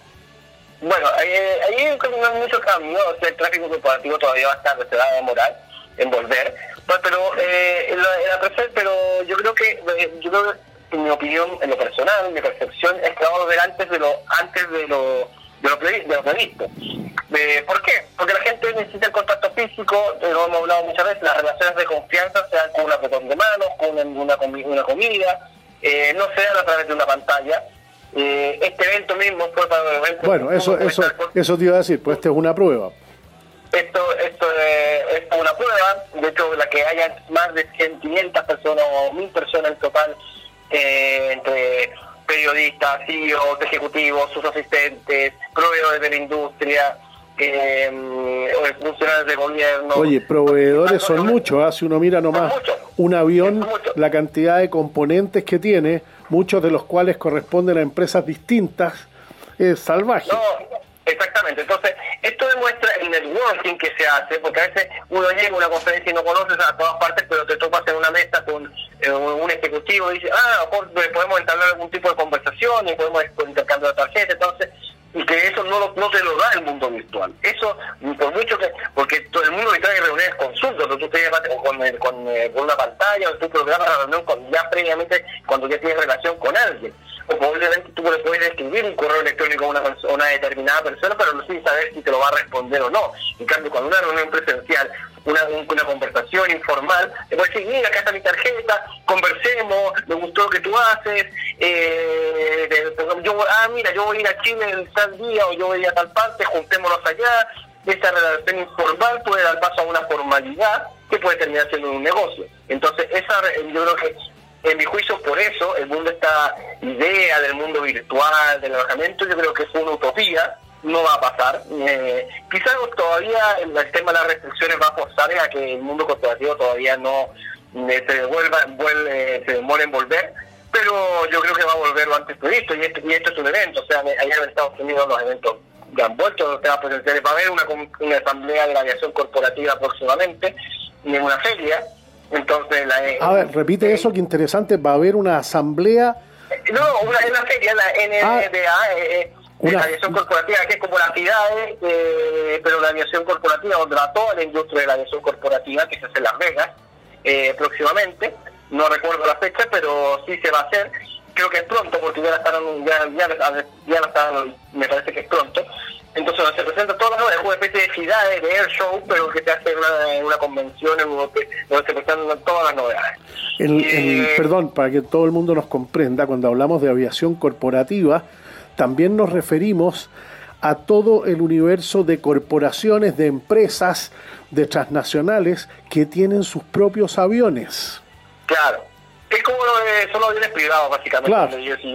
Eh, pero entonces, eh, eso fue que el, mundo va que había, oye, que había venido creciendo de manera muy interesante la aviación corporativa. creció, hay un segmento de que no se vio afectado la pandemia porque, bueno, muchas de estas grandes corporaciones los que, que, que utilizaban las líneas aéreas dijeron, bueno, ahora la capacidad para viajar no está, entonces, que a ver, como empresa yo tengo que seguir funcionando y muchas empresas recurrieron al mercado de los aviones de segunda mano diciendo para suplir y bueno, como, y para volar, bueno, pero como no tengo la oferta de las líneas aéreas porque están las restricciones, no, no, no hay vuelos, yo tengo que viajar, entonces, ya, y o satisfacer mis necesidades. Y, seguían, y la visión corporativa creció mucho eh, durante la pandemia y va a continuar creciendo. Entonces, además llegó un nuevo segmento de esta aviación corporativa. Entonces, eh, bueno, eso muestra que el mundo va a seguir. Esto fue la pandemia, fue una interrupción, eh, una interrupción y una transición Eh, pero, pero sigue su curso, el mundo sigue su, línea, eh, básicamente los temas no son muy nuevos lo que estaba antes, el tema de sostenibilidad siguiente se ha acelerado con un tema de la coyuntura política mundial, el, tema de la inserción de nuevos temas como el cambio climático, eso, pero son temas que la industria ya venía trabajando desde hace mucho tiempo. Entonces... Ya, muy bien. Muy bien. Entonces, es una aceleración, no es una continuación. O sea, lo de la, estratégicamente hablando, lo de la hoja de ruta es muy importante porque es un marco de referencia común para la industria, las aerolíneas, los gobiernos, los aeropuertos, los fabricantes, los proveedores. Eso es, eso es una cosa, una cosa importante. En un par de minutos, eh, Ricardo, novedades de las compañías aéreas que operan en Chile y que operan hacia y desde Chile, que te, que te llamen la atención y que valga la pena considerar. Yo creo que aquí el anuncio del gobierno de, quitar un poco ya o reducir al mínimo la cuarentena. Eh, todavía hay temas, hay temas pendientes importantes como eh, habilitar la conexión, la, conexión inmediata de vuelo internacional o doméstico que hoy no se puede hacer porque el protección tiene que hacer su cuarentena y o va a tener que esperar eh, el resultado del PCR, eso todavía está pendiente. Eh, entonces hay temas pendientes, pero yo creo que ahora la eliminación, la reducción al mínimo de la cuarentena a la, espera del resultado PCR va a ayudar a comenzar a reactivar el, transporte aéreo internacional, que estaba muy decaído, sigue con más de una caída de más de 85% respecto al 2019. Eso va a comenzar por fin a reactivar. Eh, llega tarde porque la verdad eh, una persona que quiere viajar en noviembre, eh, en diciembre, perdón, va a tener que empezar ya a homologar sus procesos de vacunación. Eh, y, al mantener tantas restricciones, eh, hace que el, básicamente los turistas se vayan no. Yo pasé por el aeropuerto de Lima y el aeropuerto de Lima era como estar en el 2019, estaba lleno, lleno, ya habían turistas, entonces cosas que no están no lo vemos en Chile. En Colombia no mismo le pasa lo mismo, tuve que preguntar a los países que más habían reactivado, Colombia, México, eh, Perú hizo, Argentina está viendo una, también una explosión, de, va a comenzar a haber una explosión, pero Chile va a llegar tarde y va a llegar tarde las decisiones tardías tomadas por el gobierno. Lamentablemente el gobierno eh, no quiso escuchar, le escuchó tarde, eh, pues después de en su política. Eh, pero bueno, eh, hay que celebrar las buenas noticias que llegaron. y en ese sentido yo creo que a partir de noviembre sí deberíamos haber empezar a ver una recuperación. Primero, de aumento de frecuencia de los operadores que ya están. Ya están. Luego van a, pues deberían venir las nuevas líneas, líneas que todavía no vuelven, que faltan como nueve por volver como British Airways, como el caso de Gol, eh, por mencionar algunas. El Canadá, el Canadá anunció que ya vuelve sí, en noviembre. Estuve conversando con Alfredo Baún, ya, ya vuelve el Canadá, claro. Eso es una muy buena noticia. También está el tema de, eh, bueno, ¿qué va a pasar con cuántas? Las eh, tres estadounidenses no pararon de, de, de operar, ¿no? Están con frecuencia reducida, excepto American Airlines, la que tiene más frecuencias. United aumentó recién frecuencias cinco vuelos subsemanales, falta que Delta aumente. Entonces, deberíamos ver eso a partir de noviembre y, ojalá que podamos recuperarnos ya hacia 2022, tener una cosa más normal, eh, volver a, eh, o ya avanzar y esperemos no retroceder, porque mientras va ya, ya la, porque ya tenemos la solución, tenemos la vacuna, más del 91% de personas vacunadas, eh, han bajado los casos, tenemos los dosis de refuerzo, entonces eh, hay que volver a más. Y la verdad, yo invito a la gente cuando tenga la posibilidad de salir, eh, el, mundo sigue. Entonces, el, mundo, perdón, el mundo sigue y, es parte de la vida. El COVID va a seguir con, nuestras vidas, como nos la influenza, la lepra, eh, la tuberculosis, va a ser parte de nuestro mundo con, con la serie de microorganismos que nosotros convivimos y gérmenes como la influenza donde vamos a estar expuestos y el ser humano va a estar siempre expuesto a enfermedades y pero no por eso nos tenemos que detener porque es parte de la vida. Así como los virus eh, viven, el ser humano también vive, el resto de los animales también viven. Entonces, eh, parte de nuestro diario vivir como personas, como parte del mundo natural que estamos insertos. Eh, y eso no lo vamos, y eso ningún tipo de política lo va a cambiar. Entonces, cualquier política contraria va a ser una restricción y eh, a los y With lucky landslots, you can get lucky just about anywhere. Dearly beloved, we are gathered here today to. Has anyone seen the bride and groom? Sorry, sorry, we're here. We were getting lucky in the limo and we lost track of time. No, Lucky Land Casino, with cash prizes that add up quicker than a guest registry. In that case, I pronounce you lucky. Play for free at LuckyLandSlots.com. Daily bonuses are waiting. No purchase necessary. Void were prohibited by law. 18 plus. Terms and conditions apply. See website for details. Hola, buenos días, mi pana. Buenos días, bienvenido a Sherwin Williams. ¡Ey! ¿Qué onda, compadre? ¿Qué onda? Ya tengo lista la pintura que ordenaste en el ProPlus app. Con más de 6.000 representantes en nuestras tiendas listos para atenderte en tu idioma y beneficios para contratistas que encontrarás en aliadopro.com. En Sherwin Williams somos el aliado del PRO. Una restricción a todos los avances de libertades que ha tenido el ser humano prácticamente. Entonces, yo espero que el gobierno continúe esta política de avanzar, ojalá que sea mucho más rápido, porque si es más rápido em, va a ser es mejor porque nos vamos a poder reactivar más rápido y recuperarnos de esta crisis, sobre todo que se vienen tiempos muy difíciles. Y sobre todo que en esta industria, en la industria de los viajes, el turismo, la aviación, los transportes, generan mucho empleo por unidad de inversión, más que la industria, que la agricultura, que la minería. Así que si se quiere reactivar a este sector no se lo puede dejar en la zona de sacrificio Cada un permanente. empleo que se crea en el transporte aéreo se crean 3 a 4 en otras industrias asociadas, imagínate. Y las más beneficiadas son las pequeñas y medianas empresas. ¿Con qué ideas, reflexiones, argumentos, puntos de vista de Ricardo del Piano, cientista político, analista de aviación comercial? ¿Ustedes están de acuerdo? ¿Con cuáles tienen matices? ¿Con cuáles tienen discrepancias? Hagamos buen debate, de eso se trata. Lo que sí está claro es que estamos hablando de una actividad esencial para nuestro país, la conectividad, porque Chile no tiene otro destino que salir al mundo a ofrecer sus productos y sus servicios. La conectividad marítima, terrestre, aérea, es absolutamente fundamental. Ricardo, muchas gracias por acompañarnos. Muchas gracias, Cote, que estés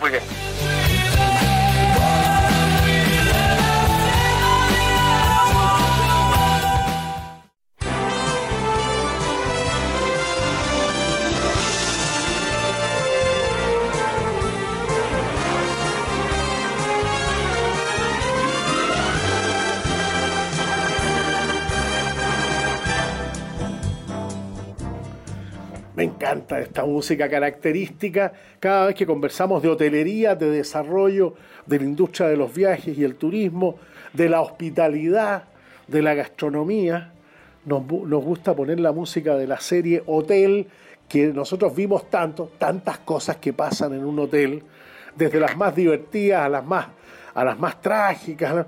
La vida, los hoteles son los salones de un país, decía César Ritz, un gran hotelero.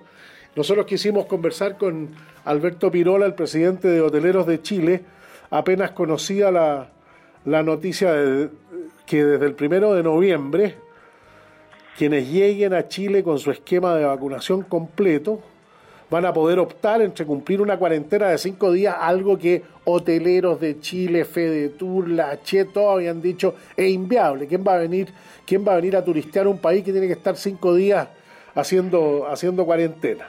Así es que ahora un test PCR hecho en el país al momento de entrar.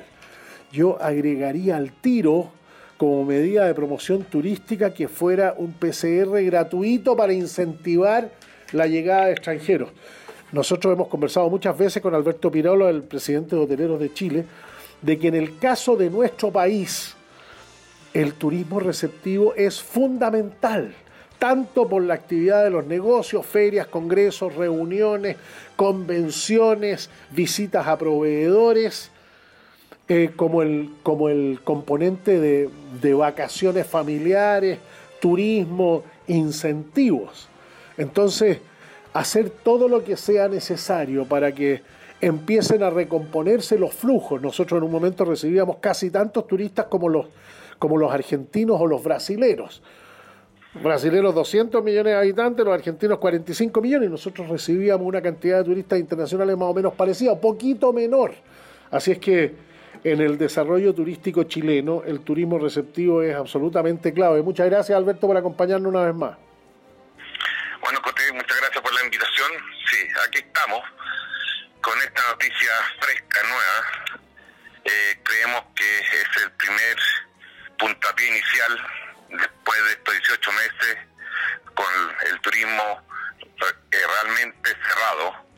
Eh, agradecemos en todo caso al público nacional que ha hecho uso del turismo, ha aprovechado de conocer un poco más su país, se ha encantado porque mucha gente nos dimos cuenta en estos meses que no conocían parte de Chile y gente está impresionada por las maravillas que hay de la, de la naturaleza en este país. Bueno, Creemos, creemos un que tercio de los chilenos solamente conoce su país, en promedio. Ju- justamente, y tú dijiste recién una cifra su- sumamente importante. Chile recibía el 2018 6 millones de turistas y, se- y, y además calza eh, con un tercio de la población del país de Chile. O sea, es sumamente importante el- lo que genera este gremio, lo que genera este grupo. Eh, son 650 mil familias que viven de la hotelería. Yo creo que son al menos un 60% de esa gente va a poder empezar a reincorporarse en los próximos 30 días. Este, esta noticia a partir del 1 de noviembre nosotros vamos a empezar a recién a percibirla por ahí por la segunda quincena de diciembre. Sobre todo el, el turista Claro, esto, esto no es, no es instantáneo. no es instantáneo. Eh, nosotros ayer mismo ah, empezamos como empresa a, a- a comentar a los operadores en el extranjero de esta nu- nueva noticia, en cual lo entusiasma mucho. Hay que considerar que Chile en el mundo entero está reconocido de los países más avanzados en, la, va- en, la- en el tema de la vacuna. Estamos en el segundo lugar, pero si sumamos que hoy día están hasta los seis años y si sumamos está la tercera dosis, estamos en el primer lugar dicho por toda la gente en el mundo. Eso atrae mucho al turista, le da seguridad y tranquilidad. Y lo otro más importante, que Chile se ha caracterizado, se ha ganado los premios durante cinco años consecutivos, que hemos ganado por turismo aventura, tu- turismo outdoor, Mejor, mejor destino mundial de turismo aventura. Sí, y eso, qué mejor ser país más avanzado en la vacunación y además nuestro turismo es al aire libre. O sea, qué mejor que eso, lo que no hay que preocuparse fuertemente ahora es mantener por favor los protocolos. Ahora he visto sobre todo un poco a la juventud con esto del fin del toque queda, eh, que, que se ha, ha salido mucho a la calle, se ha liberado demasiado. Yo creo que Más que favor, nunca hay que ser responsables hoy día. Justamente, la mascarilla, el distanciamiento, el alcohol gel, por favor que eso no se nos olvide porque si no, no cuesta nada retroceder y por Dios que cuesta y por Dios que se sufre para poder avanzar. Oye, Este estoy, rubro ha estado extremadamente golpeado, no porque soy el presidente y represento, sino porque en verdad han sufrido más de 650 mil familias durante 18 meses y hay que considerar que además veníamos golpeados de unos meses anteriores ah, claro, desde con el la- estallido. desde luego. Le- El, el estallido en octubre es el comienzo de la temporada alta, que antes en Chile era eh, parte de diciembre, enero y febrero.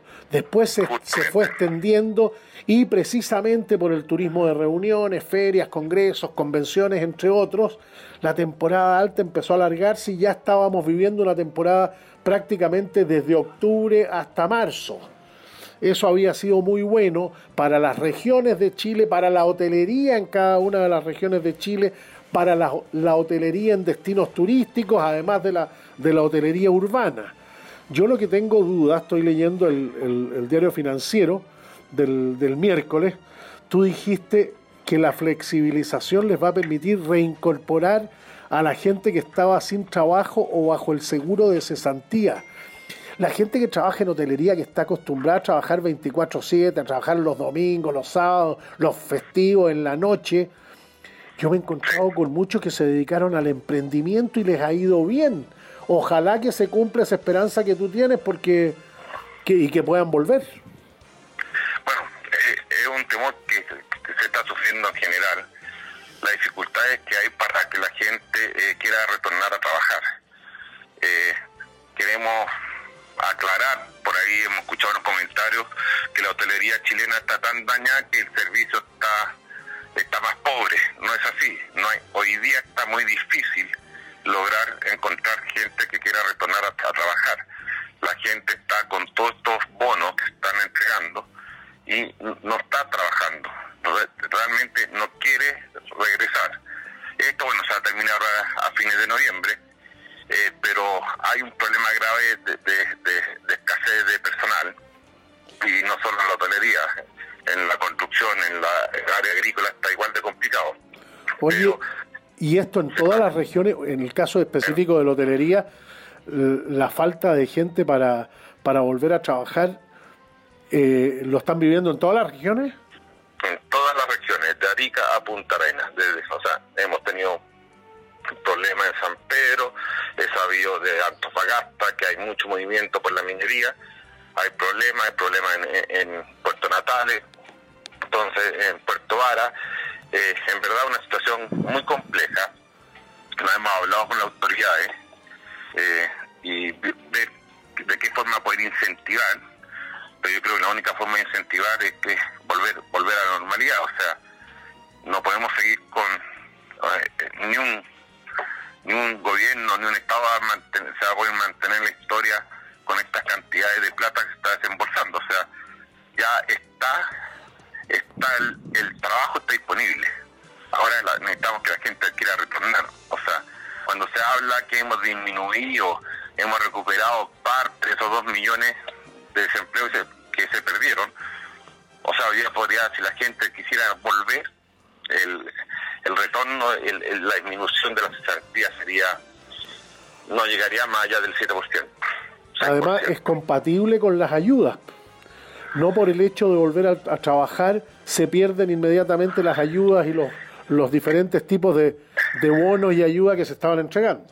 Eso necesitamos que, que lo expresen porque la gente cuesta, uno se lo explica, pero cree, eh, como ellos dan por hecho que, que pierden el beneficio. Y como uno se lo explica, de repente piensan de que uno lo está diciendo para que retornen. Y no es así. O sea, los bonos, los IFE se mantienen aunque esté trabajando. Y hay- además, está el IFE de, de, de, de recontratación, El IFE laboral. que el IFE laboral que se lo entregan directamente al trabajador una vez que se reincorpora. Entonces, eh, yo creo que hay una desinformación, creo que sería bueno parte de las autoridades que aclararan eh, un, poco, un poco más esa situación para que la gente empiece a retornar a las funciones y que podamos empezar a volver a la normalidad. Todos necesitamos reactivar y el país necesita volver a la normalidad. El turismo y esta apertura de fronteras, tú lo recién lo comentaste, es sumamente importante para nosotros, pero para el país. Somos un país portador, somos un país que exportamos frutas, exportamos muchos mariscos, salmones, vino, y como tú sabes, todos esos productos hay que degustarlos, hay que probarlos. No se pueden comprar por etiqueta ni por internet, porque las cosechas cambian de un año a otro. Yo vengo de ese rubro y la desesperación de la gente de poder venir a probar, a degustar qué es lo que van a comprar, es importante. Entonces, yo creo que esto va, va a ayudar a reactivar también eh, mercados exteriores que están un poco lentos por esta situación y que las, las exportaciones puedan fluir más rápidamente. Este año yo he hablado con agricultores, hubieron problemas con, el- con mandarina, Alberto Pirola. no, no, se, no, no se pudo, es una de las frutas que la gente la viene a, a ver acá en el proceso y todo, Las mandarinas. pudieron ver, sí, la- las clementinas, como Ya, claro. entonces tú ves que a la larga esto, la, la frontera es para todos, o sea, es un bien. Lo agradecemos enormemente el turismo. Quiero acá aclarar y, decir que eh, José Luis Uriarte, el subsecretario, y Lucas Palacio, el ministro de Economía, se la han jugado, se la han jugado por haber logrado esta, esta reapertura, así que agradecerle a ellos. Yo he estado En Sherwin Williams somos tu compa, tu pana, tu socio, pero sobre todo somos tu aliado, con más de 6.000 representantes para atenderte en tu idioma y beneficios para contratistas que encontrarás en aliadopro.com. En Sherwin Williams somos el aliado del PRO. O'Reilly Auto Parts puede ayudarte a encontrar un taller mecánico cerca de ti. Para más información, llama a tu tienda O'Reilly Auto Parts o visita oreillyauto.com. O'Reilly Auto Parts. Esta semana y se ha trabajado fuerte y se, lo, se logró, el ellos tenían el compromiso de, de lograr abrir esto. Bueno, ahora hay que ordenar un poco este tema de la, de la homo- homologación de las vacunas.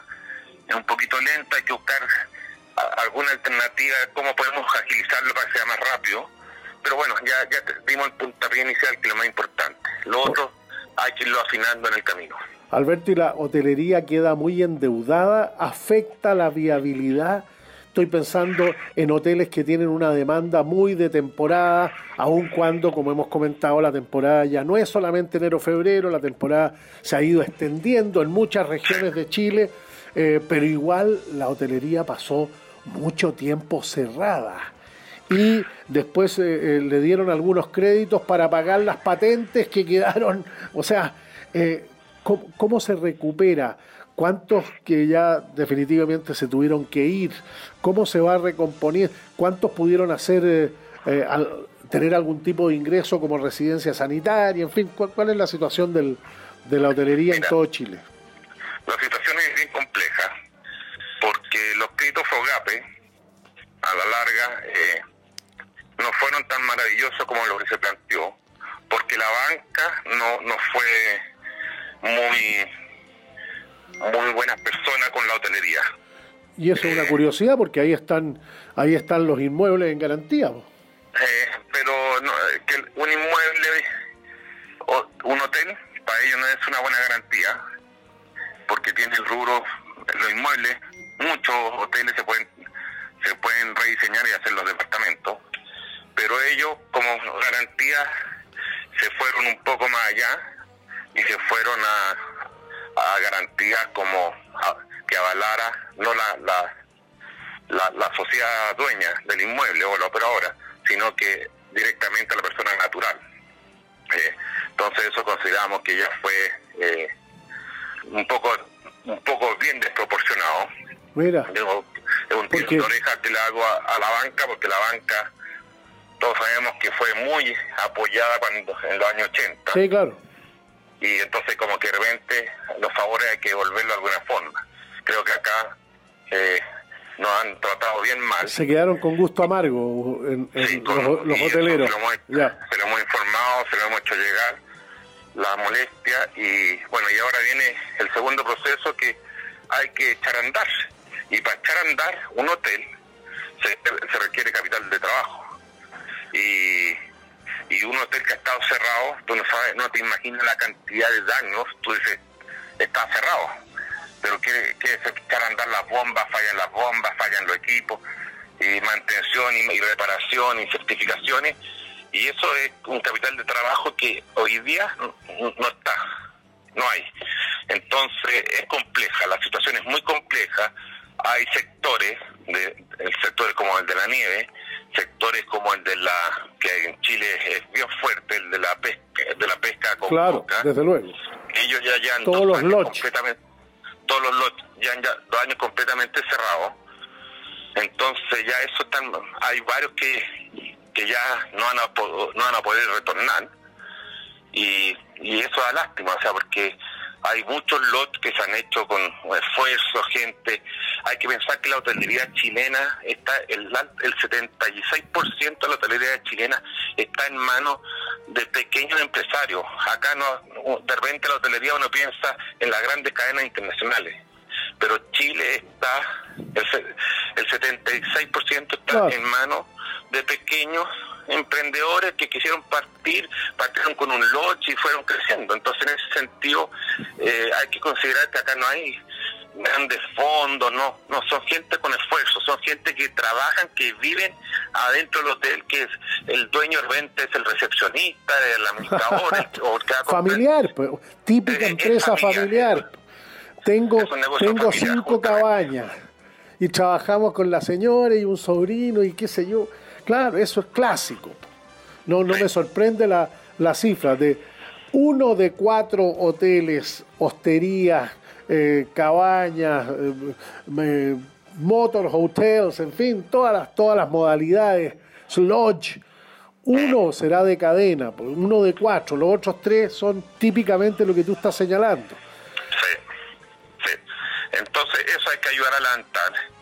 Eh, nosotros como gremio estamos tratando de, de- de aportar lo máximo. Hemos estado muy comprometidos con las autoridades, tratando de, de- sacar adelante. Eh, vuelvo a repetir, en verdad hemos tenido un ministro con la chaqueta puesta por el turismo. Sí, ha estado y conmigo muchas veces Lucas Palacio y me consta eso que tú dices. Sí. Sí.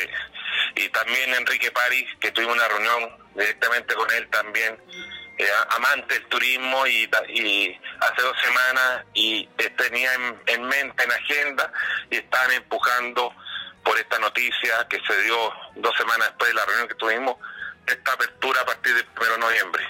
¿Qué me dijeron de, de fronteras terrestres teniendo presente que en la historia los turistas argentinos vienen mayoritariamente en auto por pasos fronterizos, con los hijos, con la nona, con un turismo muy familiar? Eh, ¿Qué va a pasar ahí? ¿Cuál fue la petición que le hizo Fedetur, hoteleros, Gachet, en fin? Ahí lo, lo único que se está es eh, eh, viendo, preparando la implementación de estructura para tener todo el tema de, de los exámenes. ¿ah? Eh, porque tú entenderás, los libertadores o, o otros pasos fronterizos tan lejos de un laboratorio tan lejos, entonces hay que armar una infraestructura, están trabajando. Yo creo que viene la noticia en los próximos días, de, están implementando, o sea, se está trabajando rápido. Ah, o Yo sea, se está, esto- se está en el camino de hacerlo más que no hacerlo. se está, eh, se está en el camino de hacerlo, ¿sí? Ya, muy bien. De cómo implementar, porque hay cosas que se requieren, o sea, tú sabes que el examen de PCR requiere eh, te- temperatura, mantención, requieren equipo, entonces eh, de la- en, el- en los aeropuertos que en los aeropuertos que, se- de- se designaron están en la misma ciudad donde están las infraestructuras para hacer los exámenes rápidos. En, en un paso fronterizo es más lento, pero se está trabajando Ya. para regularizar eso próximamente. Muy bien. ¿Alguna en el minuto que nos queda, alguna idea que no hayamos conversado y que valga la pena poner sobre la mesa? Conversando con Alberto Pirola, Pirola perdón, presidente de Hoteleros de Chile. Mira, lo único que estamos con todo es el esfuerzo, estamos con el empeño y las ganas de hacer todo, de hacerlo bien. Eh, estamos muy golpeados, muy dañados. La- dar la tranquilidad de que los protocolos sanitarios en, en la hotelería están al 150%, no al 100%. Eh, eh, hemos, eh, con gran orgullo y reconocido por el ministro, las residencias sanitarias, hubieron solo, de la gente que trabaja en la hotelería, solo tres personas se contagiaron, teniendo Eso- gente adentro que estaba contagiada. Eso es O bien sea, impresionante porque no había no había experiencia ni precedente en- del personal hotelero para hacer el trabajo que tuvieron que hacer en calidad de residencia sanitaria. Justamente. Entonces yo creo que ahí, eh, en verdad, es un orgullo de haber podido haber hecho un, aporte gigante, porque si no, todo llegamos a tener 23 mil pacientes diarios en residencia. Una cosa, si esto, la hotelería no hubiese ofrecido este, este servicio, esa gente hubiese hecho a, a donde la, la cuarentena en un gimnasio sin calefacción, sin entonces aquí en verdad se hizo una cosa, se hizo una, un aporte muy importante. Cuando se habla del monto, son 30 mil pesos con IVA, con cuatro comidas, agua caliente, calefacción, aire acondicionado con luz, con, o sea, con TV cable, con internet, con todos los servicios. Entonces en verdad Claro, ni- ningún hotelero para- hizo una- un negocio con eso. no, no, se hizo un aporte y estamos muy contentos de haber colaborado y haber sido más que un grano de arena de ayuda en esta pandemia. Buenísimo. Alberto, ah, bueno, congreso el- la próxima semana. Justamente quedan todos cordialmente invitados al congreso que hace presencial en Centro Parque, ahí, del, en, ahí en Presidente Riesco. Esperamos que sea el puntapié inicial de, va a ser de los primeros congresos nacionales, vamos a hacer a- antes que la, la Expomin, así que estamos con todo el espíritu ganas, con gente, con van a venir unos expositores muy importantes para hablar sobre la economía, la sustentabilidad. Y para, tú ya la conoces, viene Margarita Opaso, que Claro. viene a darnos una cátedra de cómo animarnos y salir de este mundo negro que vemos, a darnos ese empuje, ese entusiasmo para salir adelante y volver a sonreír, que es lo que nos caracteriza la hostelería en este país, y poder atender con agrado, con gusto, y que esto ya sea del pasado y cuidarnos, que esto hay que seguir cuidándose, hay que vacunarse, eso tenerlo claro, y así vamos a poder volver a la normalidad. Esto a partir del lunes. Esto, eh, eh, el 13 es presencial, eh, pero va a haber virtual el 12 y el 14. Ah, muy Son bien. tres días que, que, que van a haber junto con la BTE, así que eh, La Business invitamos, Travel Expo. sí, los invitamos a todos a que participen, sobre, lo, todo lo- los voy a pasar a ver para que nos tomemos un café y la conversa. ahí feliz de recibirlo y usted que doctor que ha sido siempre un gran aporte en el turismo cuando lo escucha el programa con el entusiasmo con el cariño que habla muy agradecido necesitamos gente así y sobre todo para que nos sentimos como un, una, una, una espalda dándonos un apoyo en la espalda que hoy día es lo que se necesita. Alberto Virola, que vamos a salir adelante. Alberto Virola, presidente hotelero de Chile, muchas gracias por acompañarnos. gracias a ti Cote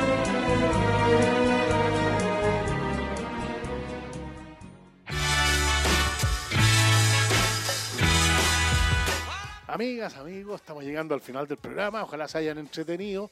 El propósito es entregarles información, testimonios, anécdotas, cuentos de líderes de la industria de los viajes y el turismo, de periodistas como la Cotete Rey, que ha dedicado buena parte de su vida a los viajes, a los viajes con sentido, a los viajes experien- experienciales. La situación de los hoteleros, de los agentes de viaje, del turismo de negocio. La próxima semana ya comienza el BTI, el Business Travel Expo de Travel Security, el Congreso Hotelero. Vamos a estar ahí siguiéndoles la pista para compartir con ustedes y conocer un poco más del, del Valle de San Antonio. Una iniciativa interesante de denominación de origen, de marca región, donde están, donde hay viñas muy importantes y atractivos, culturales muy importantes. Toda la, toda la poesía, desde luego. El Museo Pablo Neruda en Isla Negra, el Estero y la Quebrada de Córdoba, el Barrio Vaticano, la Casa Nicanor Parra, la Laguna El Peral, el Humedal El Yali, el Humedal Río Maipo, el Cristo del Maipo, la tumba de Vicente, Vicente qué personaje. Bueno, estamos llegando al final del programa. Ojalá que se haya cumplido el propósito, que el próximo viaje que ustedes hagan dentro de Chile, fuera de Chile, dentro de la región, cada uno de nosotros conoce enteramente. Yo no conozco toda la región metropolitana. No conozco toda la región de la Araucanía, que son los dos lugares en los que ha transcurrido la historia. No la conozco entera, la región de la Araucanía. No, no he hecho el, el paso y calma, por ejemplo. Bueno, siempre quedan cosas por conocer.